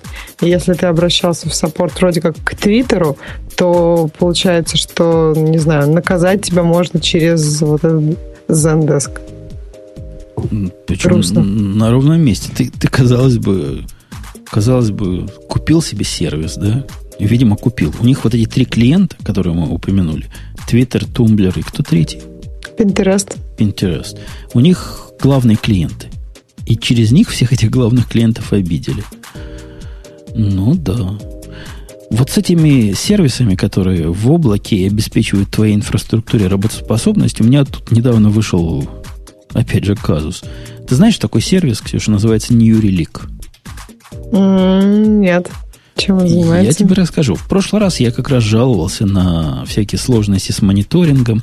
И, по-моему, мне, меня никто на это не наводил. Я сам на это дошел как-то через, через ссылки, через статьи. Есть такой известный в узких, видимо, кругах сервис облачный, который вот позволяет тебе делать, э, делегировать мониторинг, задачи мониторинга в, облако. Технически говоря, ты ставишь специальные такие агенты – особым образом модифицируешь свой код, у них есть библиотеки для любых языков, и они со стороны могут следить, все ли у тебя в порядке. То есть бесплатная версия они минимально предлагают. Проходит ли запрос на твой веб-сервис, сколько времени ушло, тырпыр, 10 дыр, ну, понимаешь, такая. Угу, да, понятно. А угу. в, в платных планах, которые там такие действительно платные, можно тонкую интеграцию устроить. Как же они меня заколебали, эти Relic, я вам скажу. Я, име, я имел глупость на них, у них зарегистрироваться. И теперь некий Тони меня просто терроризирует. Тони от них, от этого Нью-Релика. Он ко мне пристает, давай встретимся, давай встретимся. Ладно, не можем в кафе, давай по скайпу. Не можем по скайпу, давай по, по хотя бы по имейлу поговорим. Я тебе все объясню, все продам, и ты поймешь, какая у них агрессивная. Это просто невозможно. Я после того, как понял, чего они бесплатно делают и сколько стоит платное – понял, что ну, не, это не для простых сервисов. То есть для enterprise, который не хочет заморачиваться и широкими взглядами обладает, ну, может быть. Но сам я не готов за такие базовые вещи платить совершенно не базовые деньги. Но не отстают же. Ну, просто невозможно от них отписать. Одному скажешь, не приставай ко мне больше, приходит второй. Его заменитель, видимо. Да, это интересная политика. Когда говоришь, что вот, нет, все, не надо, я, я, я не хочу, я не готов. И приходит такой же, ну вот я-то, я вам сейчас докажу. Ну, вот да, странно. Как, а, а самому тебе насколько нужен вот именно гибкий уровень? То есть не проще ли каким-то этим, не знаю, скрипцом это делать? Ну, так скрипцом и делаю. Причем, когда первый ко мне пришел, я ему рассказал о своей задаче. Задача у меня была такая. Мне необходимо проверять флоу от пришедшего имейла до имейла, который придет в ответ, и проверять некие поля и некие эвристики, вот связывающие входной имейл и выходной имейл. Он почесал репу, говорит, ну, наша платформа, видимо, маркетинговая, может сделать все. Но для того, чтобы сделать то, что вы хотите, дорогой сэр, надо, значит, некая кастомная разработочка. Обойдется вам там несчастно несколько тысяч долларов. Но мы готовы сделать. Давайте. Давайте. Мы готовы. Мы на низком старте. Ну, заколебали просто своей настойчивостью. Давай о чем-нибудь приятном. А то мы все о гадостях да о гадостях. Да, я вот даже открываю тему наших слушателей в надежде, что там есть что-нибудь приятное. А Или у, у нас еще... другая приятная тема А-а-а. есть. Опять же, тот же самый Mashable, который пытался понять, кому нужен пиксел. На этот раз не в бровь, а в глаз провел исследование. Он проверил iOS против нищебродов. То есть он проверил надежность устройств по, по уровню поломок. Ну, говоря серьезно, вы понимаете, когда я говорю нищеброды, Ксюша там приговаривает лопата. Они проверили, насколько возврат устройства от Apple и посылка их в ремонт сравнима с другими устройствами, а именно с Samsung. Тут нарисован их, как он называется, три который. Три. Как он называется, Ксюша, напомни. Самсунговский угу. телефон. Который Galaxy Tab? Galaxy, Galaxy, Galaxy S3. S3? Да. S3. Нарисован а, 3, S3, который, да. Нарисована Nokia, похожая на, на 720, по-моему. А, это вот эти картинки, где график надежности, да? Да, да. И нарисована Motorola, mm. которая сферическая Motorola в вакууме. Они все там друг на друга похожи, эти Motorola. Фиг поймешь, что нарисовано. Ну, и... вообще рисунок очень странный, потому что, например, э, айфоны лежат, а все остальные стоят. И почему? Вот никак не объяснишь. Потому что айфоны самые надежные. Потому что они всегда лежат, может быть, а все остальные не, не знаю. А айфону и стоять не надо, чтобы работать. Имеется в виду смысленно. Бобу бы хмыкнул бы. Но мы с тобой не, не, да, да, да, мы, мы молчим, да. У айфона этот индекс 347. Причем этот счет, чем больше, тем лучше. В каких-то условных, да, их единицах, но чем больше, тем лучше. Бога, бога Apple, бога Мипсов каких-то, каких-то попугаев. У Samsung он 1.21. То есть, если эта шкала линейная, а она, похоже, линейная, то Samsung, вы видите, в три раза хуже. Но хорошая новость для Samsung, потому что Nokia в два раза хуже, чем Samsung. Так что Samsung радовать, надо радоваться. Но Nokia, про Nokia я очень часто вижу, что у них большие проблемы. Например, банально hard reset настроек у Nokia очень часто заканчиваются кирпичом. Ну, то есть вот просто ты хочешь, например, передать это кому-то телефон, и все, и кирпич. Он может остаться у тебя, может быть переданным, но это не важно. В общем, что, что делать дальше? С айфоном, ну, у меня такого не было, хотя, в общем, ну, я смотри, понимаю, смотри, конечно. Nokia может себя чувствовать хорошо на фоне Motorola. Вот сплошные положительные эмоции, потому что и Nokia может тут боговать, потому что у нее 0,68, а Motorola 0,13. Одной Motorola не с кем сравниваться. Может, там ниже списка всякие идут LG, и Я думаю, да, кто-то должен идти ниже. А про баги очень интересный баг был на этой неделе про Samsung. Uh, у Samsung uh, телефонов как раз вот у Samsung Galaxy S3 есть такая проблема, что если ну, при некотором количестве копипастов uh, у тебя в итоге телефон приходит в такое состояние, что ему поможет только hard reset. То есть даже просто резет не поможет. Нужно либо рутануть девайс, удалить там определенную папочку, либо э, сделать хард резет всего телефона. То есть хард резет вернуться на заводские настройки, по-русски да, говоря, Да, да, только вернуться на заводские настройки, потому что вот копипаст, некоторое количество копипастов э, приводит телефон в какое-то жуткое состояние, причем кроме официального объявления этого на сайте там developersamsung.com, это мне признавались реальные люди, я когда спрашивала у них, а как вы вообще с этой проблемой живете, как вы ее обходите, там, меньше копипастите. Ну, говорят, да, там, понимаю, что каждый копипаст... копипаст. Как у вас в Objective-C считают ссылочки, так они считают копипасты. Да, ну у вас в Java еще хуже. Garbage коллектор это просто не, некая неуправляемая сущность. Это же страшно, когда нет контроля полного. А вы, дорогая, пишете реалтаймовские программы, что вам надо predictable garbage коллектор? Нет, ну, например, любая игра на, на Android, если говорить об этом, у, у нее там есть большие проблемы с тем, что Garbage Collector запускается когда зря, когда она хочет что-нибудь сделать. Нет, понятно, что там есть различные там методы обхода, например, выделить сразу все, что тебе нужно, но это тоже бывают с этим проблемы. В общем, э, э, это не так хорошо. Это, это две стороны. Можно считать ссылочки, а можно давать все на откуп кому-то третьему. Я бы давал третьему. Голова меньше болит, и этот третий все становится умнее, умнее с каждым днем. Ну, так э, вот именно нужно ему полное доверие. Как человек, который там параноик, может доверять кому-то третьему? Ну смотри, если у меня на то, что называется commodity hardware, то есть на обычных компьютерах из, из подвала, оно обрабатывает миллион в секунду, то какая мне разница, как этот, э, как этот garbage коллектор срабатывает? Да никакой разницы. Миллион в секунду проходит, багов нет, программирование простое, э, поддержка доступна, все, проходи следующий.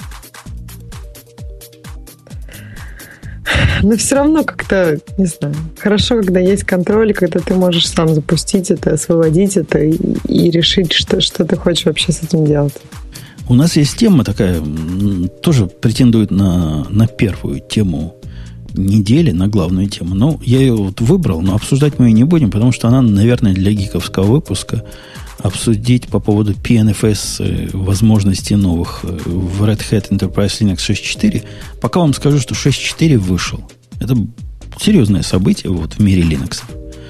То есть ждите, дорогие слушатели, CentOS 6.4, наверное, скоро будет. И будет там вам, вам все, все эти фишки, но бесплатно. А пока 6.4 вышел. Это не просто сервис пэк. Это вам не Microsoft. Это вам не просто починки но и новые прекрасные фишки, о которых мы поговорим отдельно в следующем выпуске.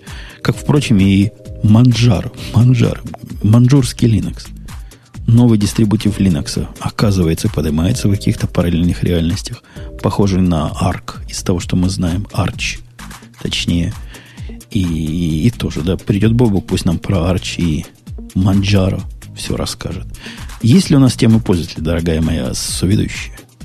Так, конечно, есть. А вот если там что-нибудь интересное, это я еще не знаю. Это еще а, надо посмотреть. Есть замечательная тема, тоже, наверное, важная, но она может быть Хотя достаточно тоже такая. Sony представила PlayStation 4. Я так понимаю, главным событием этого представления было то, что презентация была очень долгая, а приставку так и не показали. Что, то есть не показали? Нет. То есть вообще даже ни в каком виде, ни как черным квадратом, ни как...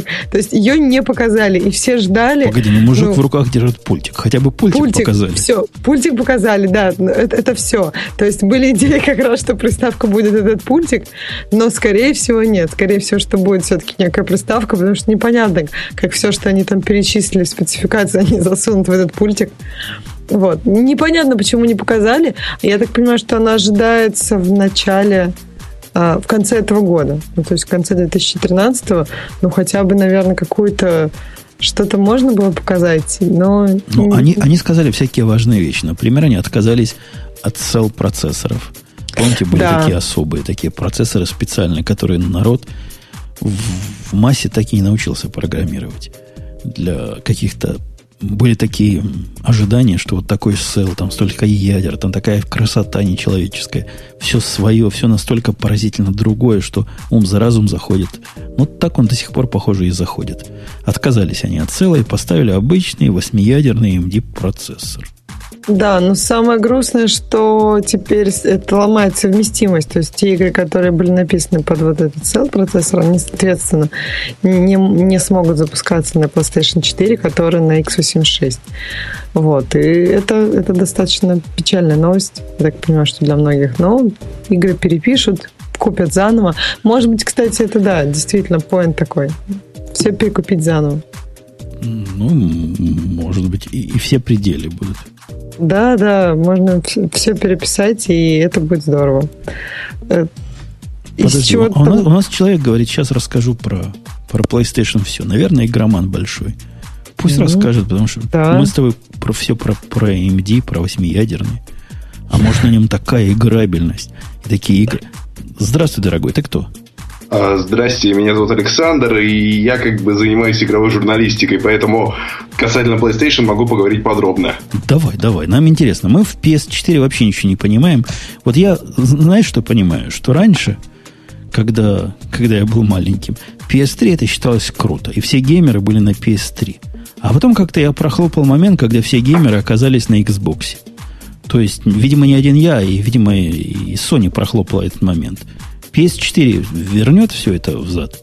Ну, я на самом деле думаю, что нет, потому что ну, достаточно долго Xbox лидировал, и сейчас, насколько мне известно, ну, все тихо потирают ручки и ожидают того, что Microsoft выкатит что-то более интересное, в то время как PlayStation, конечно, пока что облажались очень крупно, и до сих пор неизвестно, что они вообще э, представляют, и какой будет итоговый результат, и что будет после вот этого некого девкита, и что мы получим в итоге, какая будет итоговая сборка. Ну, пультик-то красивый. Ну, Тут бы я поспорил, потому что Xbox тоже славится своим великолепным дизайном. И, конечно, есть еще Nintendo, которые выпустили, кстати говоря, на фоне а, провала PlayStation, вернее, презентации PlayStation, акции Nintendo выросли значительно очень на бирже. Таким образом, ну, скажем так, Sony сделала очень хорошую вещь своим конкурентам. Это, да, неловкий момент, когда ты делаешь презентацию, а акции конкурентов растут. Неловко получилось. А что вообще ваша игровая индустрия, журналистов игровой индустрии говорит о вот этом шаге, переходе на новый процессор? Это какая-то ну, революция? На самом деле, все пока что не знают, все пока что сомневаются насчет технической части. Очень многие просто молчат, потому что для геймеров все-таки главное не то, что мы ну, имеем внутри этой коробки, а то, что оно дает в результате. Пока что, вот судя по тому, что мы видели, какие геймплейные ролики, какие трейлеры и какие анонсы, особо отличий нет. А у меня вот такой вопрос ламеровский. Ты уж прости меня, как, как специалист. У них вообще есть куда расти? Ну вот я когда на PS3 игрался, я удивлялся, думаю, блин, думаю, вот наделались люди, вот игра, все летает, все туда-сюда, куда уж лучше? Зачем лучше, когда и так хорошо? На самом деле, в последнее время, конечно, все обсуждают скорее облачный гейминг, и в этом плане есть несколько проектов. Вот Sony купила несколько лет назад проект Gaikai, и он, кстати, анонсирован в ряде Play, ну, PlayStation 4. А он будет использоваться в качестве некого такой демо-платформы для игр. И есть еще OnLive, но он, к сожалению, развит только в Америке хорошо. И, соответственно, все сейчас думают, что, скорее всего, уже из себя будут это все, э, сами приставки будут представлять некое ну, достаточно простое примитивное устройство, которое будет всего лишь передавать э, видеосигнал э, с серверов. Ну, про Гайкай там интересно, на самом деле, потому что, во-первых, они купили их э, меньше года назад, а во-вторых, Гайкай, э, ну, они его достаточно быстро встроили, если они его действительно покажут в конце этого года. А с вот этим, э, ну, как бы вот с этой моделью, когда приставка очень простое устройство, все там где-то рендерится на сервере, есть большие проблемы, отчасти вот поэтому OnLive, например, и, ну, то есть у OnLive были большие проблемы, они там отчасти обанкротились, и, ну, то есть эта модель пока не представляется очень удачной, потому что э, все люди играют примерно в одно и то же время, и в это время нагрузка там у них очень большая. И получается, что ну, непонятно, как отсюда взять деньги, если люди там ну, им нужно платить дороже, чем э, один раз купить PlayStation. То есть проще получается купить себе девайс домой, чем вот пользоваться таким облачным сервисом.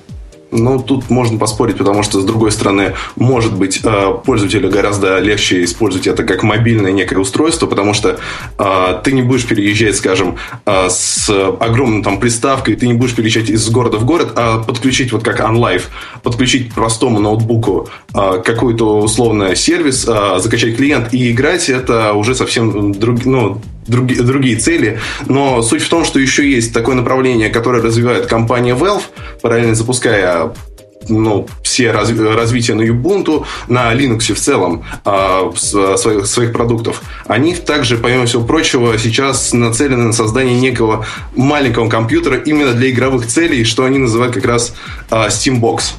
Александр, а тут к нам ворвался в чат еще один человек, который говорит, что ты вообще ничего не понимаешь поскольку вы все журналисты ничего не понимаете. И вообще ты Microsoft проплачен, а он сейчас все скажет правду. Ну, меня зовут Владимир, я правду не думаю, что скажу.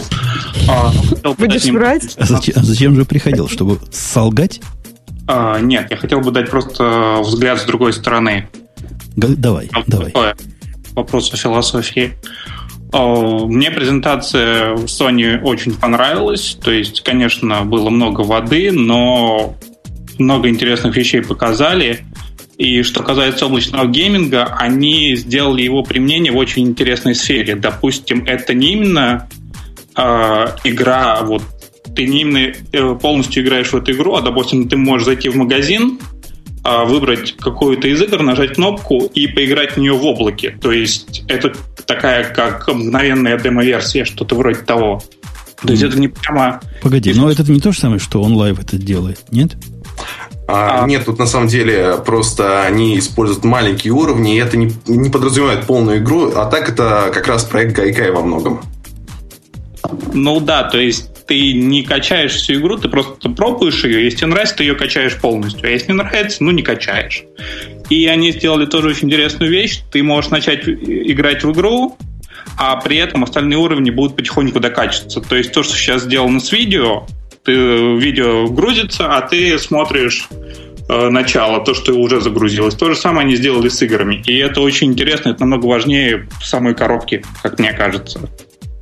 Ну, погодите, а разве рынок приставок это не про коробки?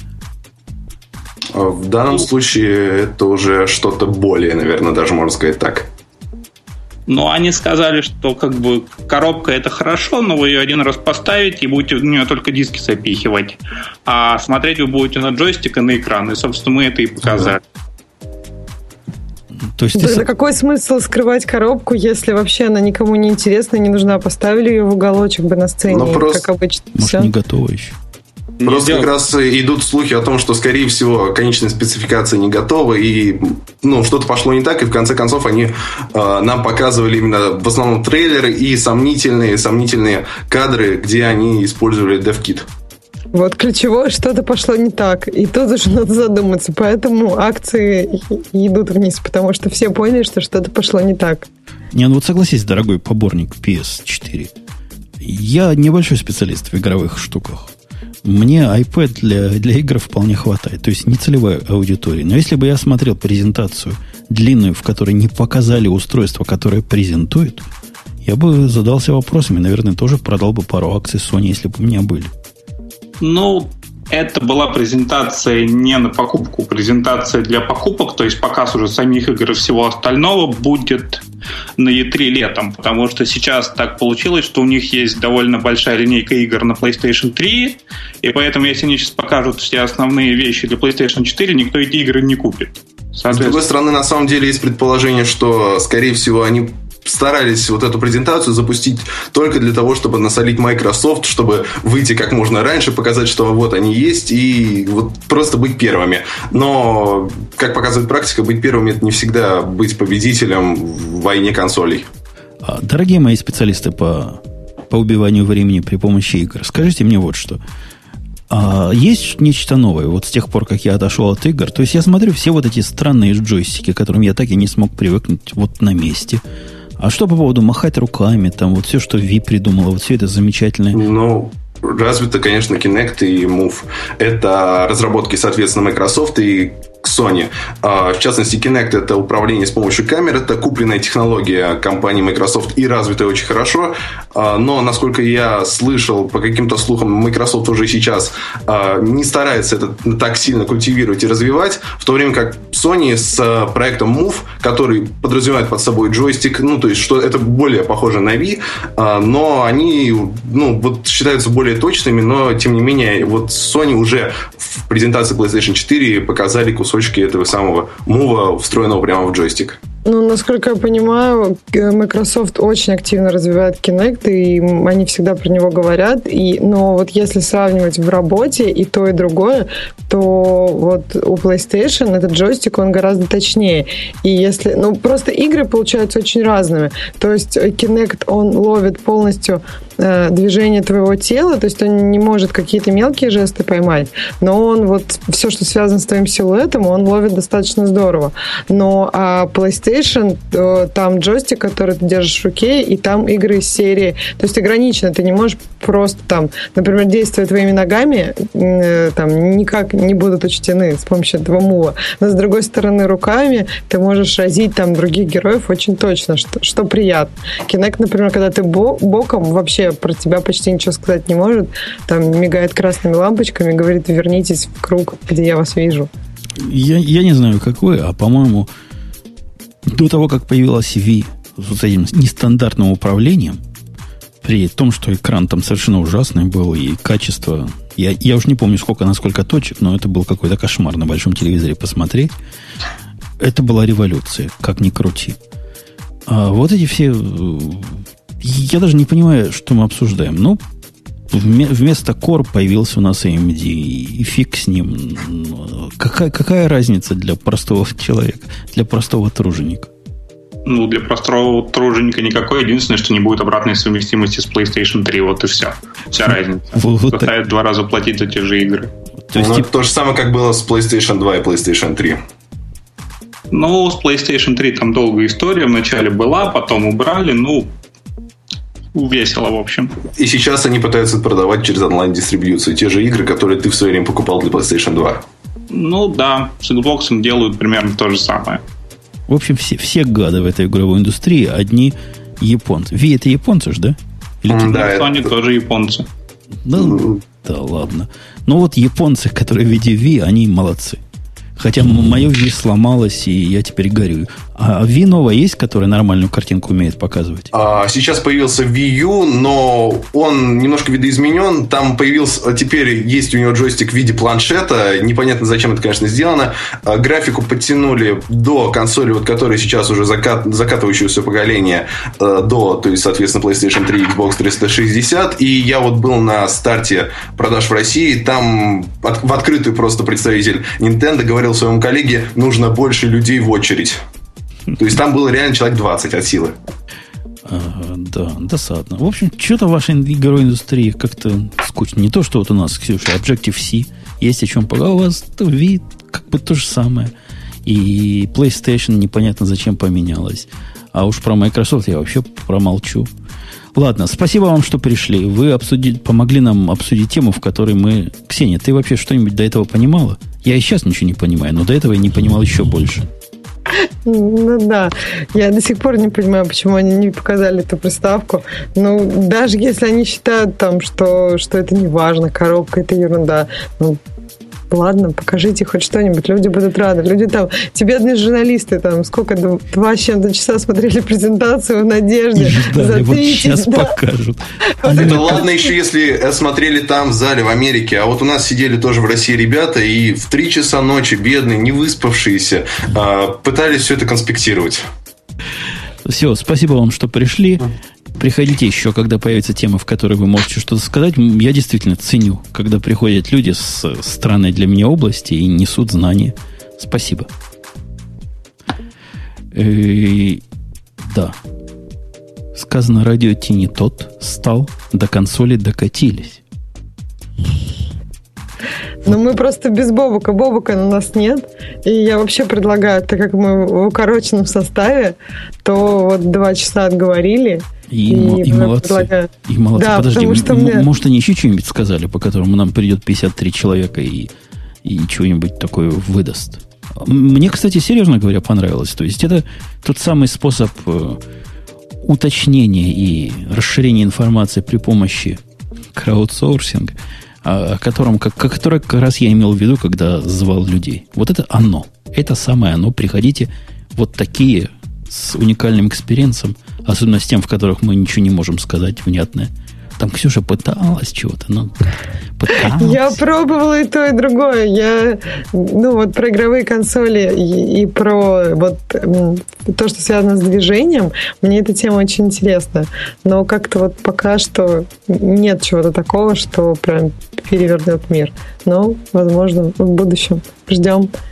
Одна из тем, которые я тут вижу с высоким приоритетом, ну, о том, что поддержки Java 6 не будет. Что же за новости? За два года предупреждали об этом дне, и причем этот день отодвигали пару раз. Ну, конечно, если вы не последний тормоз, переходите на Java 7. Я перешел уже давно. У меня было еще в прошлом году в планах на 2012, по-моему, год перевести все на Java 7, перевести все build-сервера на Java 7. Все успешно сделано. А это мучительно было, вот переход с Java 6 на Java 7? Для тех, кто еще не сделал этого, например. Ну, это процесс involved. То есть для того, чтобы... Если ты перекомпилировал программу на Java 7, надо быть уверенным, что этот Java 7 запускается на всех серверах. А когда у тебя количество серверов огромное, то есть шанс, что ты где-то забудешь, где-то ошибешься. То есть в автоматике. Тут все дело в автоматике и в правильном деплойменте. Но техническая проблема, что ты вот перекомпилировал, но вдруг перестала работать, не то, что совсем уж нет. Она очень хорошо совместима. Но есть тонкости. Тонкостей, к счастью, не так много, как могло бы быть. То есть это вам не переход с одной скалы на другую, где тебе надо все библиотеки подтягивать, перекомпилированные под эту новую скалу. Не-не. Здесь все... все... Скали вообще сурово. В питоне, например, тоже могут же быть проблемы. То есть если ты между два, там, каким-нибудь и три, то у тебя могут быть проблемы я так понимаю. Ну, там э, умышленно даже номер другой, для того, чтобы показать всяким лохам, что ну, питон а 3 это не питон. И 7 это тоже номера разные. Ну вот если вообще сказать, то есть сферически такая Java в вакууме, то на Java 7 можно запустить любой откомпилированный на Java 6 jar. И он mm. с очень большой степенью вероятности, ну с очень большой степенью будет работать не стопроцентной, но высокой вероятностью. Так что приходите потихонечку. Но я понимаю, что есть проблемы, там библиотеки какие-то заточенные под какие-то тонкости, возможно. Возможно, какие-то местные, местные правила запрещают. Я видел людей, которые на Java 1.4 до сих пор сидят, и нормально. Это тоже Java 7. ФАС пытается обложить налогами блогеров, говорят. ФАС это у вас, да? У вас в России. Да, это такая команда, когда собаки говоришь. Вот они сказали фас на блоге.